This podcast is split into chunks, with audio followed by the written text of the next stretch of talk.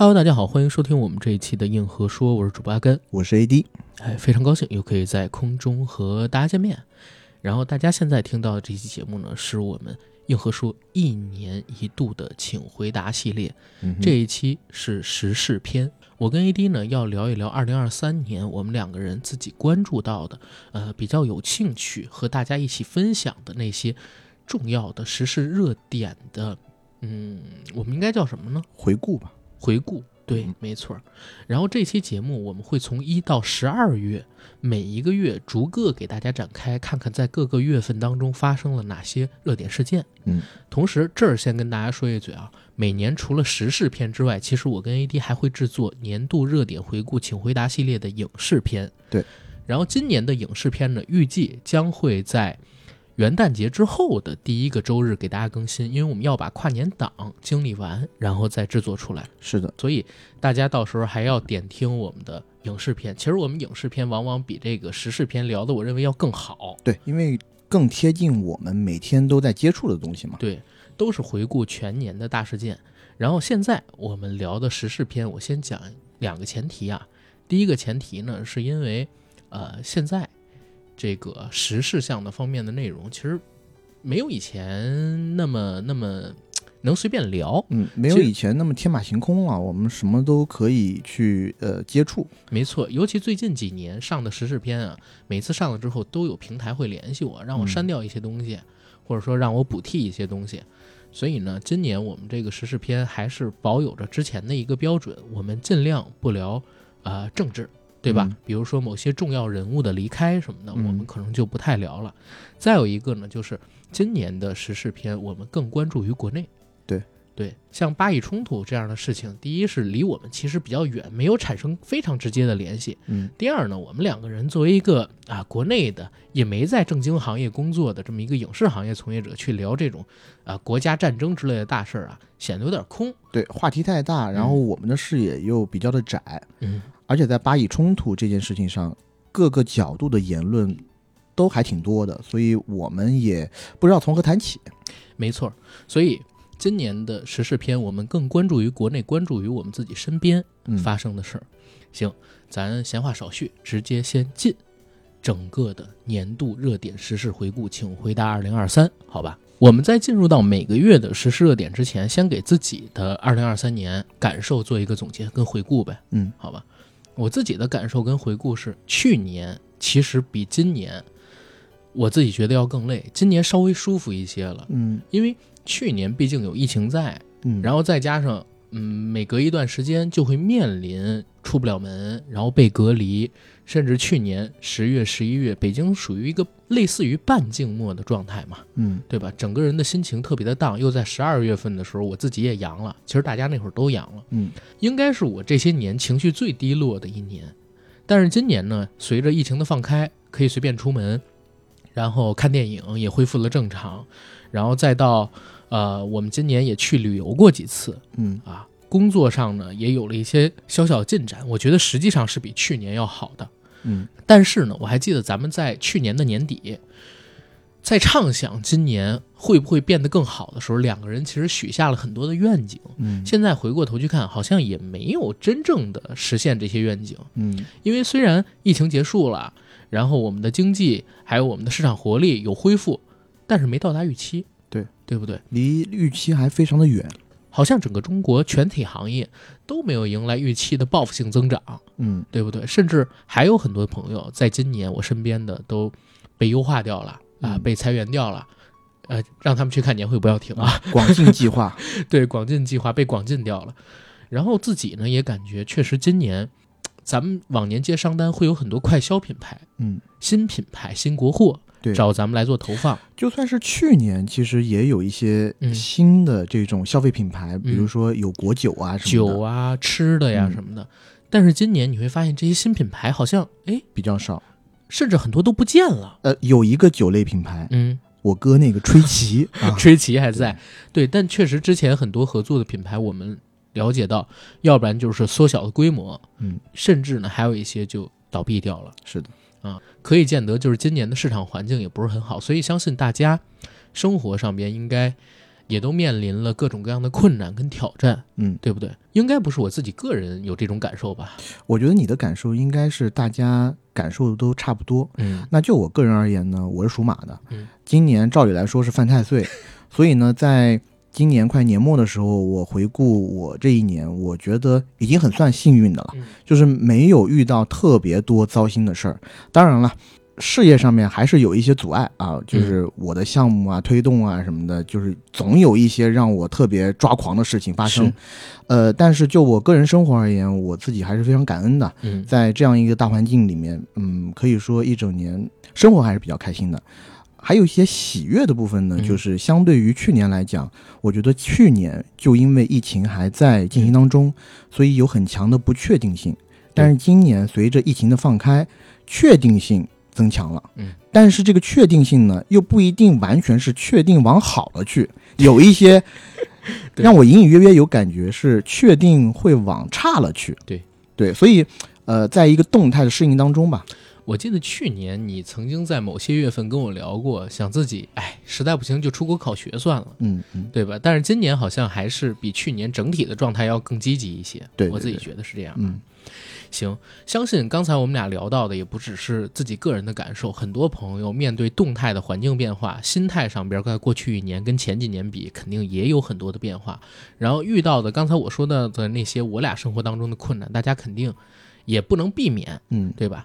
接下来就让咱们回顾一下每个月到底发生了什么事儿，为什么会让咱俩产生刚才那样的一个总结感受。嗯，嗯，先进一月，一月份第一个大事件，嗯，Chat GPT 爆火，对引发全球 AI 热潮。Chat GPT 是 OpenAI 研发的一款聊天机器人程序，于二零二二年十一月三十日发布。它是人工智能技术驱动的自然语言处理工具，嗯它能够基于在预训练阶段所见的模式和统计规律来生成回答嗯，还能根据聊天的上下文进行互动，真正像人类一样聊天交流，甚至能完成撰写邮件、视频脚本、文案翻译、代码、写论文等任务。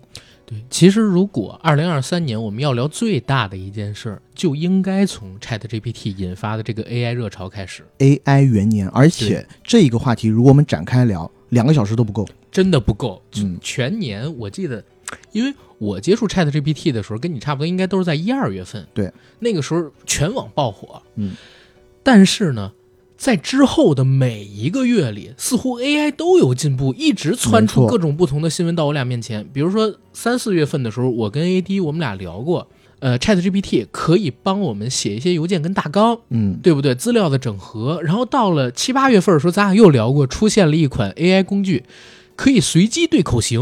嗯，你还记得吗？就是是把一些英文直接连口型都变掉，然后变成同音的中文，就像同一个人说话那种语音的模仿。而且最神奇的是，它可以直接的就改变你视频的口型内容。没错，口就这特型动作别可怕。我们俩当时都在想，说以后还需要配音演员吗？嗯，尤其是动画片，对不对？动画片直接就可以这样翻过来，然后再到今年年中的时候，其实好莱坞编剧罢工，对其实也是讲 AI 编。剧和演员罢工，没错他们中间很大一部分的恐惧就来自于 AI 在影视制作当中的应用。没错，然后再到最近这段时间，因为我我去参加一些会之类的，嗯然后遇到几个行业前辈，有一哥们儿是武术指导，刚从横店回来，他跟我讲，在横店现在不特别多人拍短剧吗？嗯，短剧的剧本儿有一家公司居然全让 AI 写，对，我觉得这个是非常正确或者说非常聪明的一种做法，嗯因为我们看到大部分的短剧，它的剧本其实不存在所谓的技术含量，没有门槛儿，就是套网文嘛。对，就是给那几个大转折嘛。对包括还有一些就是做后期的，嗯，然后尤其是做图片工作的，现在基本上已经可以交给 AI 去完成大部分工作了，视频的话还少一点。呃，对我最近看到有几个电影在宣发的过程当中，他们做的海报就是用 AI 生成的。嗯呃，然后于我自己而言，我其实在今年也有一个非常动态的对 AI 的熟悉的过程。嗯呃，最开始就是今年年初这个新闻爆出来以后，嗯然后我也像你一样去网站上搜索了一些可以去接触到 ChatGPT 的一些渠道，对，去大概的浅尝辄止了一下，但还没有真正的运用到我生活工作当中。嗯我第一次在我现实生活当中，我发现，哎，有人把 ChatGPT 运用到工作里，嗯。是我在工作当中，因为我们工作当中要写英文邮件嘛，是的，我发现有一个同事发过来的邮件跟他之前的文笔大相径庭，要好很多，是像非常地道的那种，对，非常地道的英文。嗯，然后我当时还觉得有点有点纳闷儿，你知道吗？然后后来才在别人的指引下知道，哦，原来他在用 ChatGPT 写邮件。嗯，然后再到呃年终的时候，我们有一个共同朋友瑞祥，嗯，他不是帮一个所谓科幻大会，对，呃，做了一个 opening video 嘛，做了一个开场视频。是的，那个视频里面呢，应该请有刘慈欣老师什么的去演绎，但是他后面告诉我，那个视频后半段的一些图片和视频啊，他们都是用 AI 去完成的，是的因为做那个视频的成本非常的少，对他没有钱去真的去做一些特效，所以他用了一款软件叫 Stable Diffusion。嗯据我了解了，那款应用大部分还是做图片为主是，然后他可能去自己加了一些其他的效果，然后把它做成动态视频。合起来了。呃，我自己呢是从上个月开始，嗯，我购买了 Mid Journey 的呃一个会员，然后很长一段时间我自己有了这款软件以后，我自己去生成一些 AI 生成的图片的时候。嗯我就玩进去了嗯，我觉得 AI 太厉害了。就我在那个网站上打一些关键词，然后它自动生成的那些图片，我觉得很多时候会比我在网上特意去寻找的那些嗯图片要好很多。我第一个反应非常粗浅的理解，就是我觉得会解决一个问题，就是我们之前嗯在工作当中有很多时候你要做 PPT 嘛，对然后做 PPT 你要去找图片，嗯直接给你完成。但是这个图片有的时候你不好找的，它没有办法很精准的去理解你在做你特定的这个 PPT 的时候需要哪些图片。嗯那如果有这一款软件的话，你直接就跟它输入命令就行了。比现在我不敢说跟一流的插画师媲美，但是起码那些二三流的插画师会越来越难找到工作。而且效率上，是，咱们得说效率上太高了。那太像真的了。我看。到你那会儿做了一个那个超级马里奥，对。然后在二战还是怎么呃，马里，我是把马里奥穿越到各个电影里面，啊，有《碟中谍六》《僵尸世界大战》嗯。还有《五十度灰》，对，还有二战，嗯。就是某一时刻你会感觉 AI 太强大了。我觉得我而且 AI 还能帮你啊，对。就是是这样，倒不是帮我啊，当然我是抱着以学习的目的去就是想看 AI 进步成什么样对，主要是看这个。就你知道，在年初的时候，我记得很多人还嘲笑 AI 说，其实什么，对 AI 制作出来的真人图片，它手指永远会有点问题，有的是四个手指，有的像外星人一样，嗯有的那个指节不对。嗯，但是你如果最近去看这些 AI 图片的话，已经以假乱真了。只要他愿意，他可以做的特别特别的真。对我最近呃举两个例子啊，上一期节目就是刚刚发的那个我和李平斌老师那专访，他的前言嗯实际上我就是用微软的必应搜索，它不是直接整合了 Chat GPT 嘛，让它帮我生成的。然后它生成完了，我开始我是搜了一啥，我说如何评价李平斌老师，啊，结果他直接给我生成，我发现啊，我直接可以用，你知道吗？我真的直接可以用。但是后来我发现，他这个里边的文稿和金马奖某一年介绍，因为李平斌老师其实是金马奖的主席嘛，介绍李平斌老师的那个话很像嗯啊、但是呢，他直接给我生成一段可以用的，我被吓到。其实过去有很多这种类似的，就是我给别人发的 PPT 呀、或者怎么样的，我会自己书写一段文字，然后发到里边去，让他帮我去进行一些总结、修改、优化。但是像这次，我直接搜一下，发现我就直接可以用它生成的这个文稿，还确实是第一次，因为它一直在进步。一直在进步。呃，我记得从年初开始，嗯因为 AI 很火嘛，其实都不是今年年初了，去年其实就已经开始了。年年底，但国内确实是一月份才大火。对，很多人还保持着一种论调，我觉得就是呃人类的自尊吧，嗯，一直在说 AI 即使再强，但是它也不能突破人类的想象力，它也不能媲美人类的想象力。但是我一直保持的观点是，我其实觉得啊，就是以现在的 AI 来论，或者未来几年的 AI，在可见的范围内，它可以代替大部分人的想象力，因为我觉得对了。顶尖艺术家的想象力永远是特别稀缺的。嗯，大部分人其实都是对顶尖艺术家的拙劣的模仿，没错。或者说是他对以前看过的东西的元素的拼凑和嗯总结。我给你举一个例子啊，就是现在 AI 已经厉害到什么地步了？我最近不是加了一个 B 站 UP 主的群吗？嗯里边有一些人告诉我一个赚钱的秘方。嗯你看现在不是有很多五分钟讲电影吗？嗯你知道有一些公司他们会怎么干？把别人做的五分钟讲电影的那种视频 download 下来，下来之后干什么呢？让 AI 学不是让 AI 把它转换成文字稿，啊，然后再把这个文字稿直接粘到剪映里边去。他们先审一下文字稿的对错啊，嗯。然后让 AI 直接生成另外一个声音，啊，然后再用 AI 或者就是直接可以生成声音的时候生成视频，这一点不开玩笑，我试过，就是我把之前我写的那个《灵幻僵尸》那个一万多字的稿子放进去，直接给我生成了一个四五十分钟的视频，里边呢基本上是静态图加动态图，它没有什么视频画面啊，然后就不断的给你切换吧，换帧。但是他找来的这些静态图跟动态图，真的有百分之七十会和我写的文稿里边提到的电影是一致的。有一些会有偏差，但是不影响整体你看下来的的观感。所以那些公司怎么赚钱，你知道吗？他一口气下一百部嗯五分钟看电影的视频，然后转成 AI，然后再用 AI 生成画面传出去，这就是自己原创的了。因为声音也是他这个 AI 生成的，画面也是新的。没法抓包人家。对，然后这类型的视频的流量又很高，他们就用这个赚钱。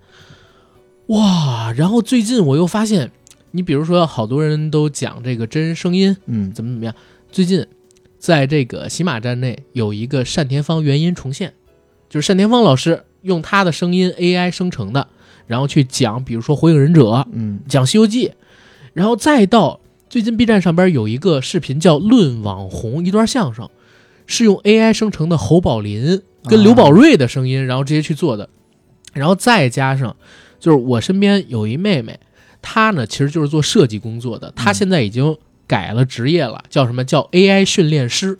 哦。就是因为她以前的工作真的有点被替代掉的意思，不，嗯他们公司不需要再雇这么多人了，她现在就是训练 AI。是的，所以你你就想，咱可能在这块儿聊自己的使用体验聊太多了啊，嗯聊一下感受。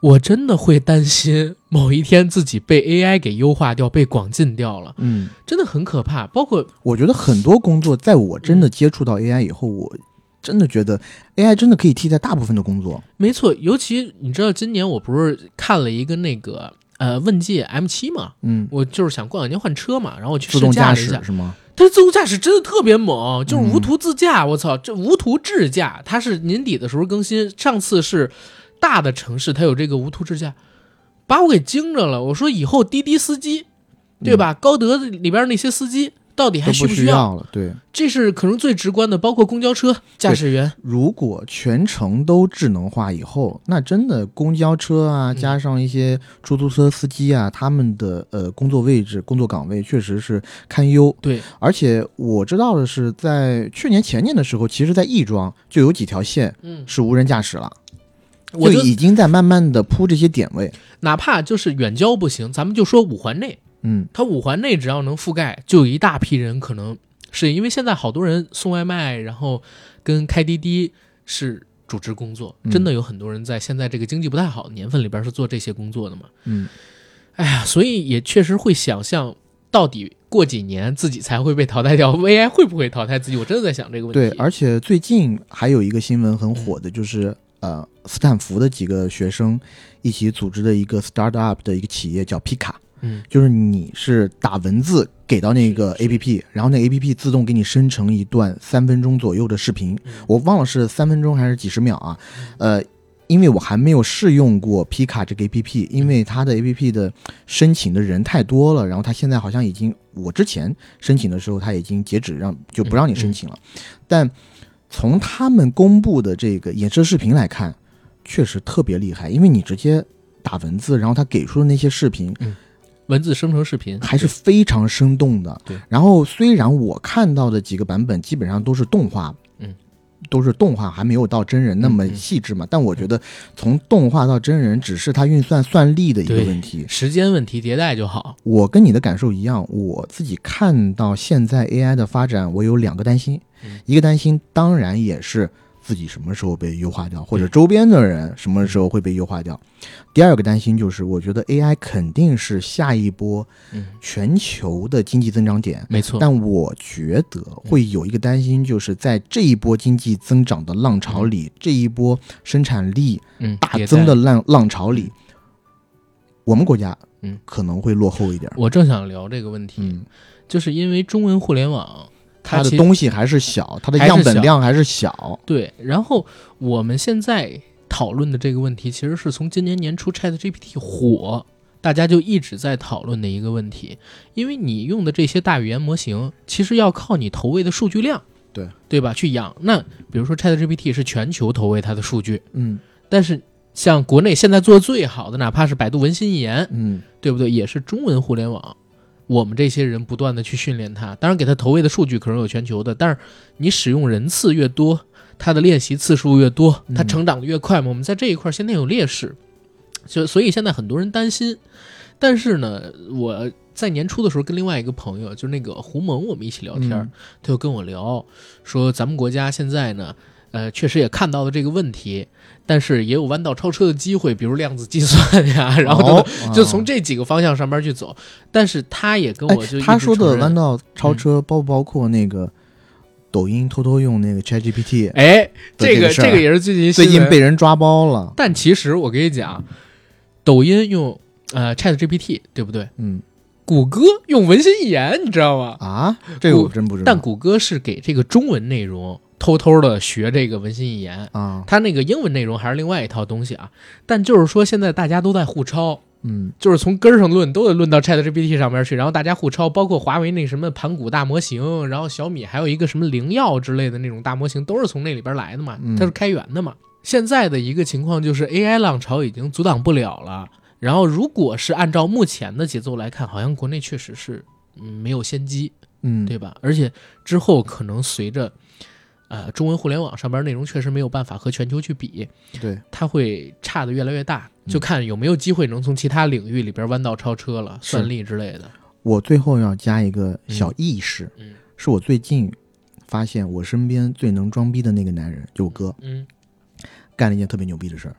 有一天晚上，我忘了是哪个片子刚上网，嗯，晚上十一二点，他发了一朋友圈，然后我点开他的那个图片呢，他是发了一张截图，嗯。他朋友圈的这个文案说的是什么呢？深夜了，跟老朋友聊聊电影。打开那个截图，他在跟 ChatGPT 聊电影，他在问 ChatGPT 你觉得这个电影怎么怎么样？一来一回还很有意思那种，你知道吗？然后我当时就想说，嗯，真是没想到啊，ChatGPT 这么好的一个工具，你也可以把它用来装逼，对为你所用啊。嗯，OK。这是第一件大事吧，因为这事儿确实太大，所以我们聊的时间话题会比较多一些。对，然后一月份呢，还有另外一个事儿，我觉我觉得也挺值得拿出来聊一聊，那就是春运。嗯，因为其实从二零年开始，春运这件事儿呢就不在大家的讨论范围内，对不对？或者说不在很多人的讨论范围内，不像过去那样抢票抢的那么紧张。二三年的年初春运开始，客流量。同比二二年增长了百分之九十九点五，然后也恢复到了二零一九年同期的百分之七十多。然后这里边还要考虑一个问题哦，就是二三年年初的时候，还有人是属于出阳状态的。对，嗯，在这百分之九十九点五里面，我也对给了一份力，出了我的一份力。但是在那个时候，我记得我还是非常忐忑的，嗯，因为我的阳是在一月初，嗯。一月刚过了才阳的，然后我算在北京保护的已经非常好了。你要知道，在去年的十二月中旬，我还经历了北京到三亚往返的旅程。那即使这样，我都没有阳。对，一直是到快元旦的时候，我在家待了一个星期，然后阳了。然后到现在，我也没有搞清楚我到底是为什么阳。气溶胶应该是上下水之类的，有可能，或者是我点外卖啊啊，呃，外卖员，外卖员太可怕了，扛着羊还送外卖，是。但当时已经没人管这些东西了嘛？呃，我记得我当时去加入春运大军的时候，嗯，还是非常忐忑的，因为在那个时候，其实家里老人，家里主要就是怕家里老人。对，呃，虽然我已经知道我的外公外婆已经阳了一次了，呃，但是你还是会怕，因为怕他们的抵抗力不行，然后你也怕从北京带一些更狠的毒株带到我们老家那边。所以我整个一路上还是做好了措施的，就是呃 N 九五的口罩戴着，然后手上也一直在洗手，然后也戴手套，然后酒精棉啊什么的。我那会儿跟你的感受就比较像在哪儿，因为我奶奶到现在都没阳，嗯，或者就是她就是无症状，反而到现在从来没阳过。但是呢，我那段时间就在整个朋友圈里看到好多人在发说，三年了，第一次回家过年，哦，就是真的是因为在疫情到临之后，你看二二二零年的春节，其实那个时候是有疫情，嗯好多人都困在家里，四五月份才走，嗯对不对？然后再到这个二一年就不提倡嘛，嗯，对吧？二二年呢，呃，年初大家也都知道有各种各样的事情发生，是，导致也有很多人没有回家过年。二三年才回家过年，过年回家这件事，家人团圆这件事，我觉得是刻在中国人血液里边的。对。但是虽然打开了，呃，疫情又是疫情总算过去了，嗯，但我们周边是有很多人的呃长辈辈过世的。对嗯因为第一，疫情打开的时间节点是十二月底，天气最冷的时候嘛，所以确实是有好多老人没有抵抗住，这个是正经我们要回顾的时候必须面对的问题。好，这是一月份发生的两件大事儿，对吧？一件呢可能是未来改变我们整个人类社会经济结构的大事另外一件呢可能是我们在经历了两到三年啊疫情时代之后，第一次可以和家人团圆带来的欣喜。是的，二月份，其实呢，嗯，因为过年嘛，没发生什么太多大事儿。有一件事儿引起了全民的讨论，这件事儿就是北极鲶鱼炫富事件。嗯二三年二月底，一个昵称叫做“北极鲶鱼”的网友在微博发文称：“我们家那么多钱都是韭菜供的，我想去哪个国家就去哪个国家。我们都吃帝王蟹、波龙、肥猪，只配吃泔水过年。”随后呢，又发布了家里有什么九位数啊，然后家人感觉贪了等等言论。当时他其实是在微博，还有一些社交媒体网站上，小红书什么的，发布自己就是在国外日常穿搭，然后还有吃这些东西的照片、视频。嗯有人就问他：“哎呀，哪来这么多钱啊？然后怎么一结束这疫情，然后人就已经出去了？怎么出去的啊？等等。”他呢就在炫，而且呢还隐隐约约的告诉大家，家里边有长辈是担任高官，嗯，甚至在哪个城市担任高官都说出来。都说出来。嗯，他自己是说啊，因为我爷爷是深圳市的交通局局长，然后呢，家里存款有九位数，九位数什么意思？就是嗯。存款级别已经到亿了，小目标了，对，到小目标了。然后呢，说的话也是真的非常难听，嗯，一直在嘲讽呃老百国内的这姓，些网民和老百姓，嗯，而且一直是我觉得有一点非常不好的就是他只字不离嘴，对，而且他就那句话，我们家这么多钱都是韭菜供的，对，我觉得这句话是一句话已经够引起民愤的了，对。而且自己还在那儿显摆，在深圳那边有十几套房产，嗯。一出生也是在深圳的，然后我成绩也不错，美美的去留学，嗯。从小到大拿的奖状有满满一墙嗯。啊，家里又有钱，然后这些说这些网民只会电话轰炸我，但没有用啊，因为我有五个手机号，还有一个澳洲的，他能打给谁呀？他拿什么轰炸呀？是这个北京监狱一看就是作文写的特别好，嗯我的局长爷爷，对吧？小时候靠这一系列作文拿了整面墙的奖状。对，然后最关键是他还嘲讽别人爱国啦，然后就是对一些跟之字头相关的那些言论啊，你包括他说的这些话，我觉得真正引起民愤的是什么？是他一直强调自己爷爷的这个领导干部，而且是高高级领导干部的身份，这样的家庭教出来的子女，居然是这样的三观，是的，对吧？然后以这样侮辱性的称呼称呼我们这些中国的普通人，嗯这是让人最气愤的事儿。当然，到后面就有网友要求去查他背后是不是家人有涉及贪腐。然后在今年三月，他爷爷叫中庚次，还真是在说实话，没有吹牛逼。嗯他爷爷真的是中庚次，回应称家中有九位数的说法不实。他自己呢，零七年退休，曾任深圳市区级交通局局长。嗯说自己是老老实实就这样干到退休，然后呢，相关单位介入调查。他自己说，网上的言论是网友造谣，孙女儿因其争议言论正哭得一塌糊涂，自己写了材料给领导，说一定要调查清楚，怕影响到我们单位声誉和孙女儿读书。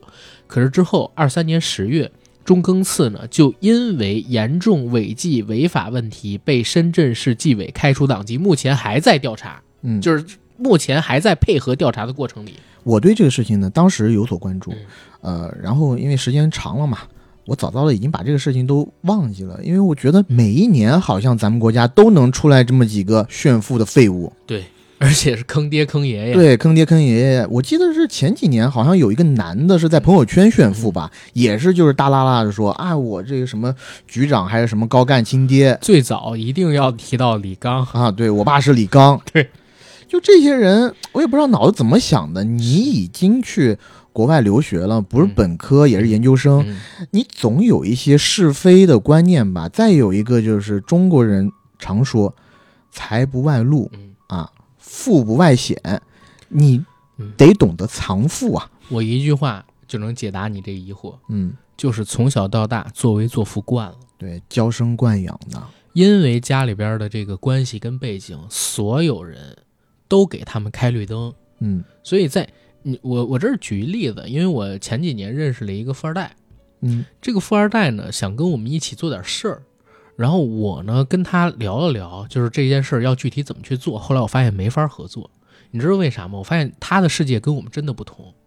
你比如说，我举一例子啊，我们现在呃要拍一个东西，嗯然后这个东西呢，具体到比如说要买什么、采购什么、准备什么、人员怎么怎么样找来，然后大概什么时候拍，具体什么什么，这些东西他都不考虑，他直接考虑给多少钱。嗯然后在具体拍的时候，我们需要一个道具，这个道具他直接给报了，应该是五千还是八千的价格。我当时听完我都傻了，因为那个道具是可以从二手市场或者说五金建材那边让人去做的，几百块钱就可以。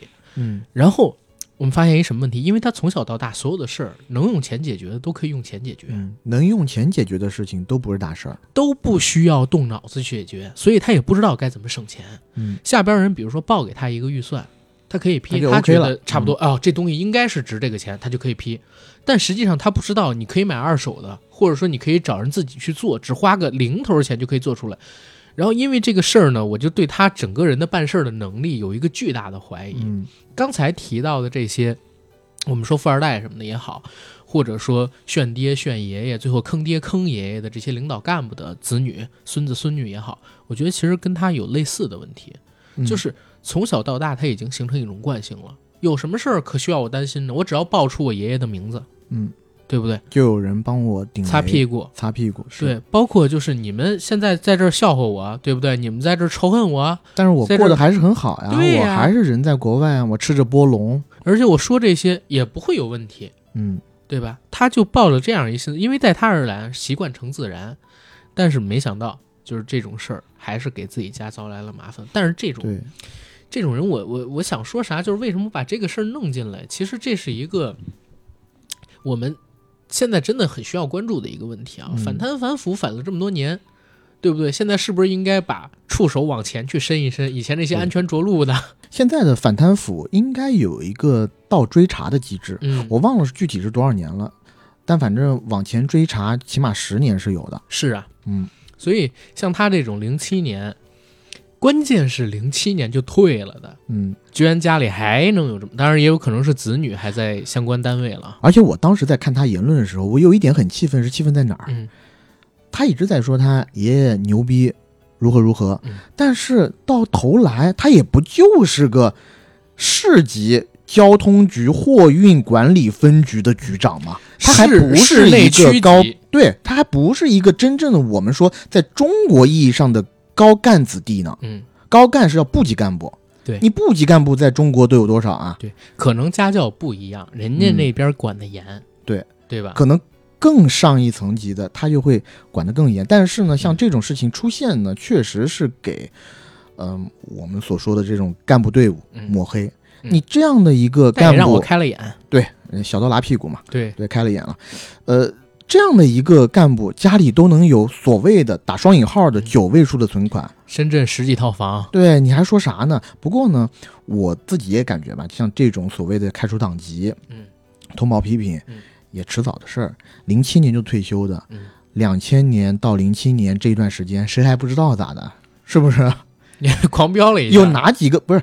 就像在这种肥差、嗯，这种交通局长又在上面的，对你，你只要查没有几个是干净的。是，然后接下来其实就到三月份，三月份的事儿其实比较的多啊，但是呢，我我只写了两件事儿，非常抱歉啊，真的我只能写两件事儿。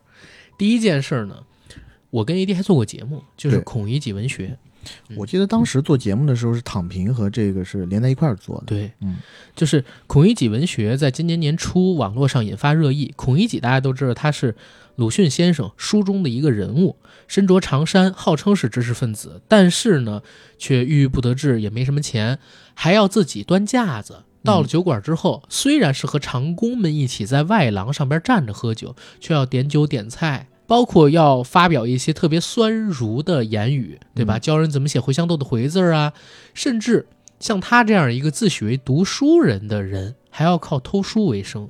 嗯被人发现偷书又是讲，哎呀，读书人的事儿能哪能叫叫偷吗？偷呢？每当孔乙己出现啊，在酒馆内外都会洋溢着欢乐的气氛。群嘲了。对，但是为什么孔乙己文学会火呢？是有网友朋友将孔乙己代入成自己，说如果我没读过书，我可以找别的活儿做，嗯，也就是体力工作。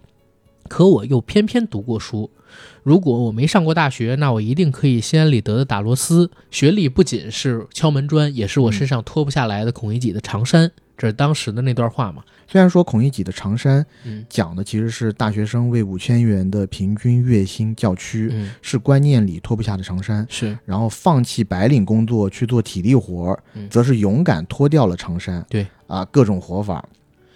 但是我觉得中间还暗藏着一层意思，就是对于大部分人而言，体力活其实首先它不是一个体面的工作，嗯再一个很大程度上你没有办法挣到和白领工作相似的钱，就是体力活大概率来讲，在国内他挣的钱还是不多的。对余华老师其实评价这个事儿的时候，一下就聊到了本质。他说孔乙己文学为什么会火，本质上边就一句话：就业难。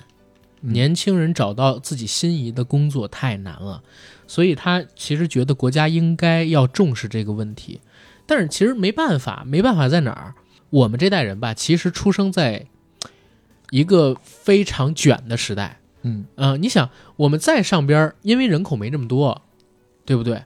然后劳动力呢非常的欠缺，他们是赶上了一个相对好的时代，而到我们这一代人，社会上边该有的位置其实已经有了，嗯，但是青壮年劳动力还是很多，这就造成了社会上边的缺口，我们要卷着才能进去。嗯第二呢，就是劳动力的廉价，尤其是体力工作者的廉价，这个东西没办法避免。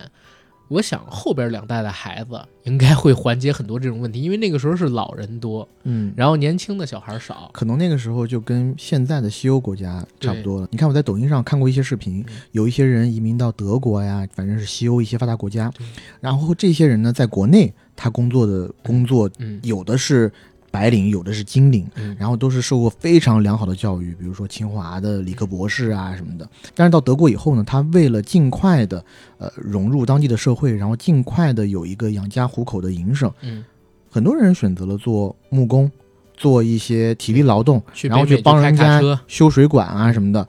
但是你会发现，这些人在西欧的这一部分，我至少是我在抖音上看到的嗯，他挣的钱也挺 OK 的对，啊，可以支撑得起他在那边有一个体面的生活。但是如果相似的工作摆到现在我们所谓的中国的这几个大城市，其实你挣的钱还是比较少的。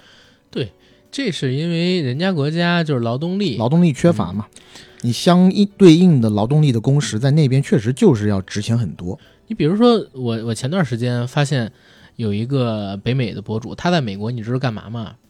他给这个墙上打洞挂电视。嗯。啊，他只干这么一件事儿，但是干一次呢，差不多是一百到一百五十美元，嗯，然后他一天可能跑两个地方，两三百元，呃，两三百美元就到手了。我说这真的蛮厉害，嗯。对吧？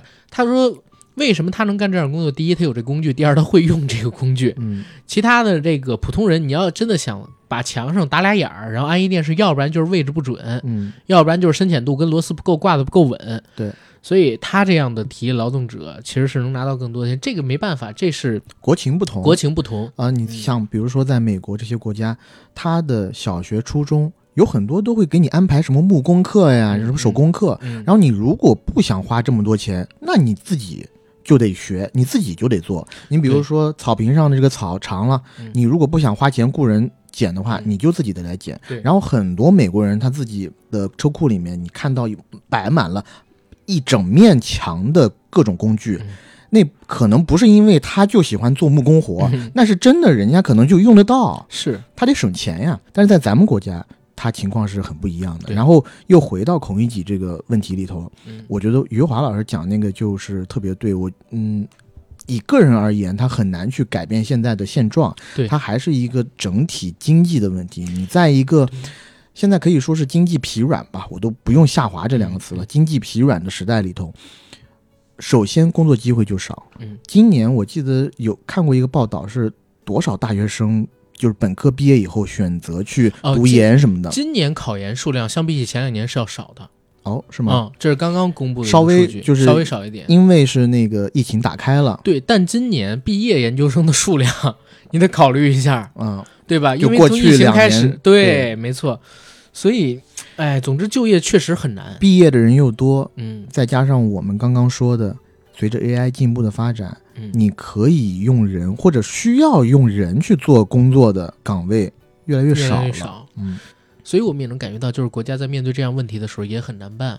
我觉得其实挺束手无策的。你能提供的几种方法，要不然第一，提高体力劳动者的薪资待遇嗯，以及社会待遇，对不对？这样的话才能改变一些大家的观念。因为现在出现孔乙己的文化，其实还是代表着大家不想做体力劳动嘛，认为体力劳动者可能不受人的尊重，嗯然后薪资上边也拿的没有那么多。但是如果可以在未来几年提高体力劳动者的薪资待遇，提高到一个我们哪怕我们做梦一点说啊，就是说很快提高到像欧美国家那样的一个水平，我相信这样的歧视会少特别多，嗯，对吧？但是这个事儿也太难了，哪有那么多钱啊？对，因为你现在劳动力还是很多，只能想就是未来。而且我再说，句不好听的话，你在大学里面本科学四年，你出去，你以为你能做得好体力劳动吗？这倒是是不是？好多人都是你以为你就能做得好吗？是，你赶不上那些从农村出来的兄弟姐妹，嗯，他们抡大锤多厉害啊！你这真的不行。对所以说现在踏踏实实的、稳扎稳打的，可千万别想着，或者说自己家里没背景，没有把事儿想清楚，自己又不是天才的，嗯，千万别想着去创业怎么样，别好高骛远，稳稳妥妥的过好这几年难过的日子，机会在后面呢，对吧？希望机会在后面吧。反正今年我觉得有一个呃关键词就是经济难。所以聊到这个话题，我跟 AD 嗯没有什么太多的说法，基本上这对我们而言是一个无解的问题。对，而且我们也非常能理解说出这个孔乙己的长衫的这些同学年。轻人，嗯，你就赶上了这么一个时代，你没有办法。对，嗯，唯一能做的是什么？其实说实话，就是现在呃多储备储备弹药，多积累积累自己，然后尝试尝试斜杠生活。嗯，然后三月份其实还有一个大事儿，就是马英九率团抵达大陆访问祭祖。为什么今年你能看到很多这个呃中国台湾国民党的领导啊、朋友啊来到咱们中国大陆，跟我们这边展开交流，不管是祭祖也好，还是和我们一些重要的地方中央的领导官员见面会晤也好，其实都是因为马上台湾这边又要大选省长了，对吧？他们选省长这个事儿其实挺重要的，如果还是另外一个党派当局，可能会对台海关系吧形成一个负面推动。所以，呃，中国台湾国民党这一派的竞选者们都持续的在和大陆这边保持交流，然后也在给自己造势。今年是不是除了马英九以外，洪秀柱也来过？对洪秀柱都已经在拍那个 在科目三了，对不对？啊，是，都已经在拍科目三了。他，呃我我自己心里还是希望就是，呃，国民党当选省长的，我觉得希望不大，就是戏不大，但是是也是希望吧。肯定是希望。但是我讲真，就是两岸关系还是要和平。还是要和平，和平发展才是未来最好的一件事儿。可千万别听网上那些小粉红说的，谁不是爹生妈养的，而且同根同种，对不对？对同文同种，同根同种。两岸一家亲是最好的，对啊这也是两岸的民意所向。嗯只有一些一小撮极端分子在那儿喊战什么的，对，这都是两边都是一样的啊。真的都是同血同脉、同文同种。嗯，说什么呢？我靠，还是两岸和平发展，对，和平我还期待着再去嗯台湾做自由行呢。对吧？嗯好，这是三月份发生的大事儿。四月份发生了几个大事儿。其实有一个事儿，本来我不想放进，因为觉得有点恶心，有点 low。对，有点 low。但是呢，它我觉得起到了一种大众观念上的转变，因为以往大众对于这种体育英雄，嗯对吧？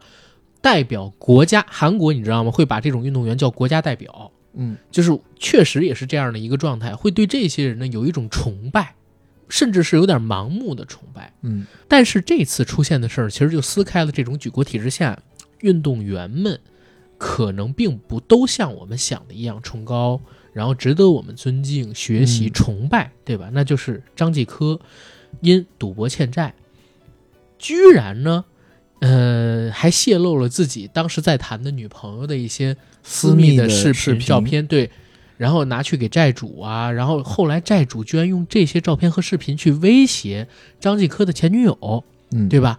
就是张继科用这个来抵债，而且也通过大家调查发现，张继科居然在十几岁的时候就好赌，嗯曾经还被队内惩罚过，但是又因为成绩好，还是把他选为了国家代表，代表国家出战。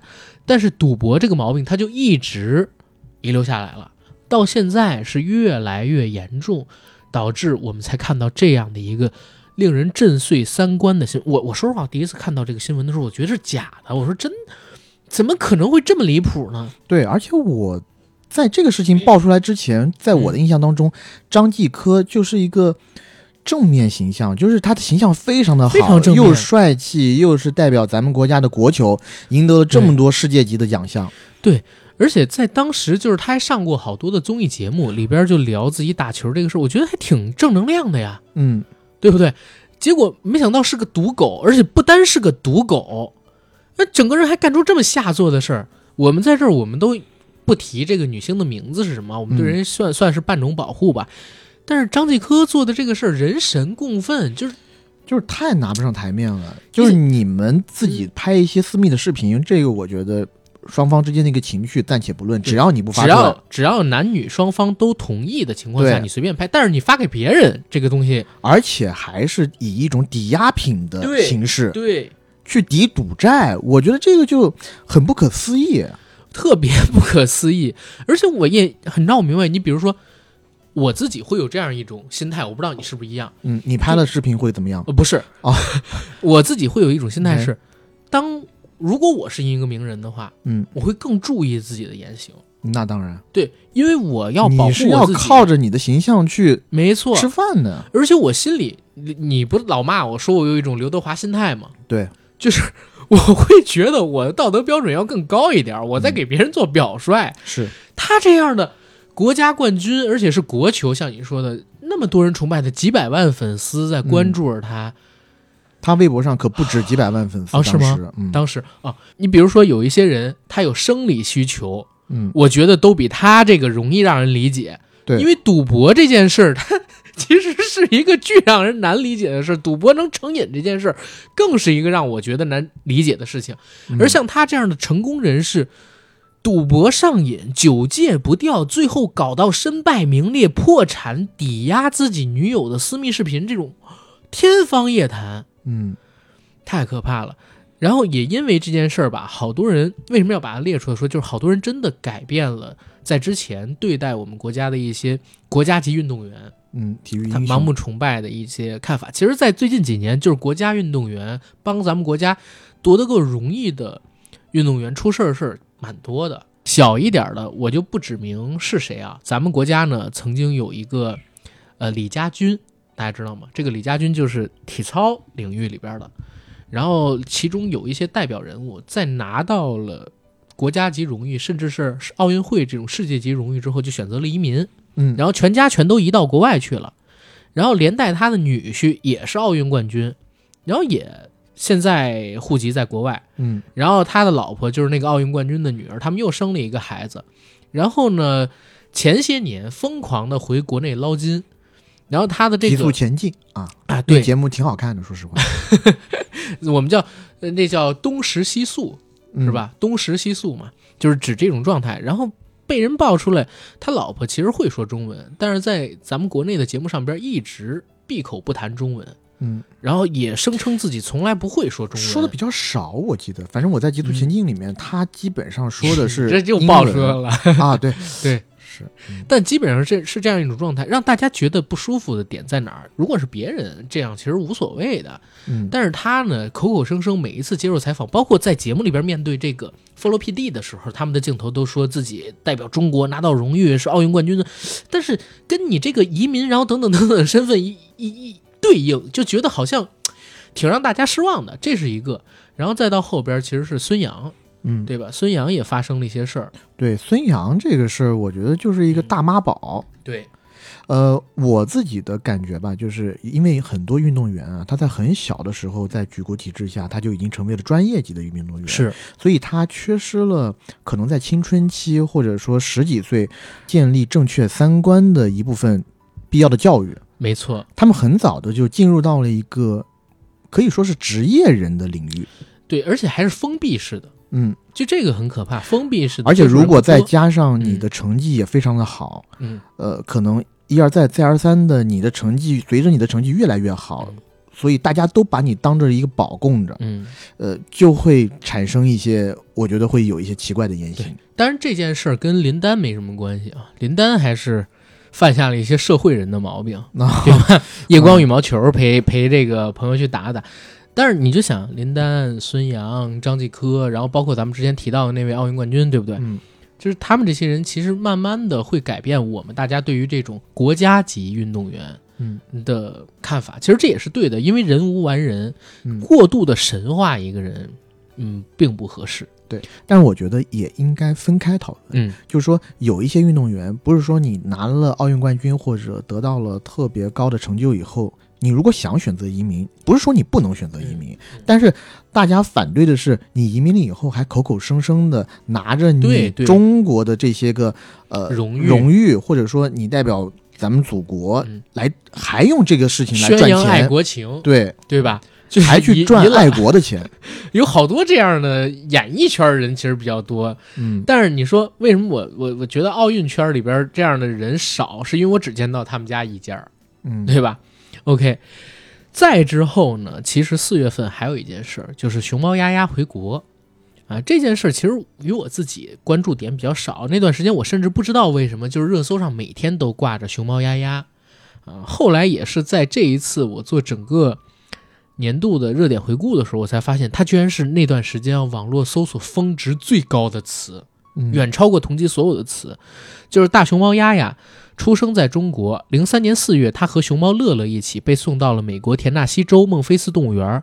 但是就在二一年，有网友爆料，熊猫丫丫瘦骨嶙峋，皮肤状态不好，看起来特别憔悴，经常围着树干转圈，出现甚至伤害自己的行为啊。除此之外，网友还说动物园的居住场馆环境很恶劣，没有新鲜的竹子吃，然后丫丫和乐乐的健康状况、生活条件令人担忧。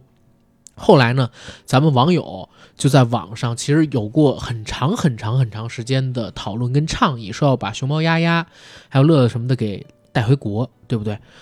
直到二零二三年的四月二十七日，旅美二十年的熊猫丫丫，他乘坐的专机才降落在上海浦东国际机场跑道，让网友们期盼了这么久的丫丫顺利的回到了祖国的怀抱。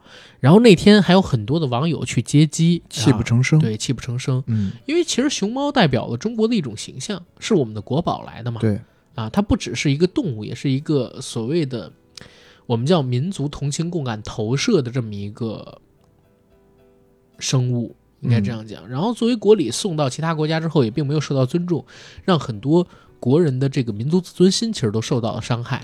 对，我记得我有一段时间，应该是在疫情前后，我经常喜欢看在 YouTube 上面看一些，呃，熊猫在别的国家生活的好的视频，嗯，我觉得特别有意思。因为在我们国家，其实熊猫几乎每一个大一点的地级市的动物园里面，几乎都有那么一两只，所以有的时候我们自己感觉熊猫有点见怪不怪了。但是是在一些特殊国家，比如说荷兰啦，然后呃德国啦，他们特别喜欢熊猫，而熊猫这个动物对于他们来说就是神秘东方的象征。我记得我之前在看哪一个国家的时候，好像是在荷兰，嗯他们为了迎接我们两只熊猫过去，专门给熊猫做了一个巨漂亮的中国馆。对，就是可能是仿照《功夫熊猫》里面的一些陈设，然后做了一个巨漂亮的中国馆，还有一个巨大的庭院。真的是熊猫落地以后，就相当于是国礼待遇啊。嗯，可能有一些小的国家去当地做外事出访，都不可能受到这样程度的热烈欢迎。是的，而且你也可以看到，在国外确实有很多的朋友就是喜欢咱们的熊猫。然后每每你看到这样的视频的时候，和大家表露对熊猫的喜爱的时候，嗯，或多或少你还是会有一些民族自豪感的。就嗯为什么熊猫只有在咱国家才有呢？不是是是？为什么它是国宝啊？对吧？对说啥呢？但是这件事儿，说实话，因为啊、我我自己当然是很开心，然后熊猫丫丫它可以回国，但是对于这件事，我觉得不需要展开太多去聊。对，还是直接进到五月份吧。五月份第一个事儿挺大的。对，嗯，影响也比较深远。五月份的大事，效果文化演出被罚，脱口秀演员 House 李浩石的一场演出涉嫌侮辱人民子弟兵，引发争议。随后，效果文化发布声明称，无限期停止 House 后续一切演艺工作。五月十五日，涉事演员李浩石 House 道歉，称自己用了非常不恰当的比喻，深感愧疚与后悔。效果文化回应称，已无限期停止李浩石后续演出工作。据报道，北京朝阳区文旅局将介入此事调查，北京市文化执法总队已对相关公司进行立案调查。对这个事儿呢，具体的经过是因为李浩石他在表演途中用到了，呃，是其实是讲一个有关于宠物的故事，对。狗的故事。然后他当时在讲这个故事的时候，其实用了一句话，用了一句话，啊，那句话就就是大家听起来，因为是在国内约定俗成的是，呃，去描写描写军队。军队的那句话嗯。啊，作风优良，能打胜仗。对，所以实际上这个视频被录出来之后，在网络上引起了巨大的声量，然后才引起了有关部门的重视。嗯，这其实并不是有关部门先重视到，而是先在网络上引起了网民的重视，然后网民们把它送上了热搜，然后有关部门才去处理这件事情。嗯，但是后续的影响是非常深远的。对，比如说，现在我们也不列举某个城市，其实全国都一样，就是嗯脱口秀的这种线下演出，相比起之前管得更严更紧了，不光是报备的一个问题了。嗯，然后像今年，我自己甚至觉得脱口秀大会，对吧？今年没有，也和这个有直接的比较直接的关联。我觉得肯定是有关系的，而且脱口秀大会的后边就是效果文化呀。对，所以其实，在讨论这个问题的时候，我们可能还没有什么太多发言权。像我们这行里是有不少脱口秀演员，嗯，然后在做播客的，他们可能会更有发言权。在回顾过去这一年的时候，整个中国的脱口秀行业嗯遇到了什么样的事儿？其实这也是一个问题来的。脱口秀它是一个冒犯的艺术，嗯，冒犯的喜剧艺术。但是它的边界到底在哪里？对，或者说在现在这个环境里，国内嗯国外你都很难去做边界的尝试。比如说，咱们特别喜欢那个爆笑黑人兄弟，对。他们有一集就是讲这个脱口秀的，对不对？嗯，就是那个脱口秀我们，之前也做过节目，没错，我记得那一集是皮尔坐在下边，嗯，然后他是一个烧伤的瘫痪患者，对，然后他一直要让 Key 在他的外貌或者他的个人经历上做一些效果，让他说笑话，取笑他。因为 Key 他演的这个脱口秀演员，他是跟随着现场的灯光，灯光拍到谁，他就要讽刺跟攻击那个被拍到的人。对，结果那个皮尔就说：“你要攻击我，你如果不攻击我的话，你就是歧视我。你为什么要跳过我？对，其实 Key 早就看见他了，因为躲着他。真的目不忍视，太惨了，觉得再再去攻击你的话，可能真的是有点不好。对，结果呢，那个皮尔非让他攻击，哎，他开始就不痛不痒的攻击两句，皮尔还不满意，嗯，结果真的说了一嘴攻击，给皮尔巴，当时就炸了，对不对？哭了哭了，然后所有人都一起来指责。对，而且皮尔还是说，我的眼泪流在我这个覆满伤疤的脸上，我感觉在灼烧，很痛，我的心在痛。哎呀，所以就是说这样的一个讽刺，嗯，我觉得套用到全世界都可以，对不对？到底边界在哪儿？而且在现在这么一个环境下，呃，我我指的不是官方啊，我指的是民间的舆论对于脱口秀它的边界要求也挺高的，嗯，对吧？挺难创作的这么一个内容。对，我觉得这个对于至少是他们这一个行业打击挺大的。对对对，打击呃特别大。如果再往宽了说呢，其实对这种所谓的呃艺术创造的行业，大家都敲响了某一方面的警钟。对，嗯，这个叫倒逼，对吧？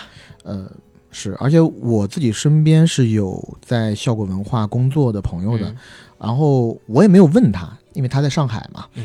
呃，但是我自己清楚的感知到，在六六月份之前吧，其实他在朋友圈里面一直在发效果的很多广告啊什么的，包括那个时候效果去北美做巡演，嗯他一直在发广告，然后从六月份之后就没有发过了，可能他最后一条跟效果相关的这个朋友圈就是效果的那个声明，啊，然后声明过后就没有了，然后一直到现在，我发现他好像已经呃去做别的工作了，可能也进行，肯定已经经历过了几波裁员吧，我觉得。对我，我觉得脱口秀首先这个艺术形式啊，我我不予置评，因为我其实对脱口秀不是特别的感兴趣，但是他现在面临到的这个情况，我自己倒是觉得不应该，对吧？就是大家本来生活当中就已经挺缺少欢乐的了，但是现在这个行业走到举步维艰，对吧？嗯还是我们大家不希望看到的。嗯，哎，算了，咱也说不了什么太多评价。希望脱口秀行业能走出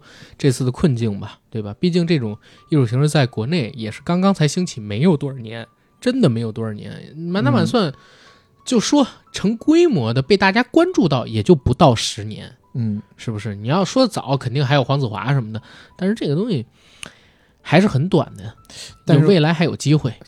但是我还有一个问题啊，嗯就是脱口秀，如果你去看过线下场的话，嗯你知道大部分脱口秀，或者说有有一些脱口秀是告诉你，你禁止录像的，录音录像，它就是这个样子。你线下你录完像，哪儿说哪儿了。对，啊，而且还有一个问题是啥？就是脱口秀它其实需要和观众互动，然后嗯跟观众互动的过程当中去讽刺观众很正常。当然，现在也有人提出了反对性意见啊，嗯说这种跟观众的互动，其实往往是脱口秀演员能力不太够的情况下，嗯选择用冒犯去刺激现场的人群，让大家发笑，是一种比较低级的搞笑手段。比如说，知名的喜剧人物金广发老师就拍了一个视频讽刺这件事儿，嗯，对吧？朝观众脸上泼水，观众说你泼水干嘛？我在讽，我在冒犯你，我在冒犯你是，我在冒犯你。嗯对，也对这种情况，就是，呃，水平并不高的脱口秀演员，会真的用一种比较低级的手法去调侃现场的观众，尝试令别人发笑，就会出现这样的乱象嘛？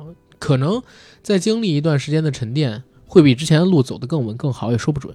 好，脱口秀这个事儿聊完了，咱们再进五月份另外一个事儿。这个事儿其实我当时有关注到，我也挺气愤的，嗯，就是国泰航空涉嫌歧视乘客。五月份，国泰航空被曝歧视非英语乘客，嗯在网友爆料的文字和录音中，空乘人员使用英语和粤语进行抱怨，发表了“如果他们不会说毛毯的英文，那他们就不配毛毯，他们听不懂人话啦”等不良言论。哎，其实这个事儿我关注到，它还不是因为国泰航空，嗯是因为那个五六月份的时候，突然有一大批的博主去制作他们到香港说普通话的视频。嗯，然后我说，为什么会制作这个东西？才关注到国泰的这个事儿，就是在这件事之后，其实有很多人说，如果你在香港，然后不说粤语，不说英语，说普通话，你就会遭到歧视。国泰航空其实是第一家，它是呃一家英国公司啊，但是是第一家在香港提供这种民政航空服务的空、那个航空公司。哎，其实国泰怎么说呢，算是惯犯了。他在一九年、二零年这两个年份，呃，传出不少类似的事情对，尤其就是对内地乘客是有一些歧视存在的。我觉得这个没有什么好辩驳的。嗯呃，而就我自己个人去香港这么多次的一个体验而言，嗯其实我大概就是一八一九年吧，我去的比较勤的那几次，嗯嗯，今年三月份我不是去了一次嘛，我觉得感受要好很多。嗯之前一八一九年可能有一个原因是因为我也是独自行动，然后去打车的时候，尤其不喜欢坐香港的出租车，呃，出租车。比 Uber 这些叫的车呢，它会更大爷一点，可能都是一些老炮儿嘛，都是一些老的有士司钱主。要是然后在跟你说话的时候吧，如果你不会粤语的话，它会显出一种极端不耐烦的情绪。嗯所以我在那两年去香港的时候，几乎如果是我一个人出去，我虽然听得懂粤语啊，但是我 s t a m 在港，就讲的不是特别好。嗯呃，所以呢，我基本上是讲英语。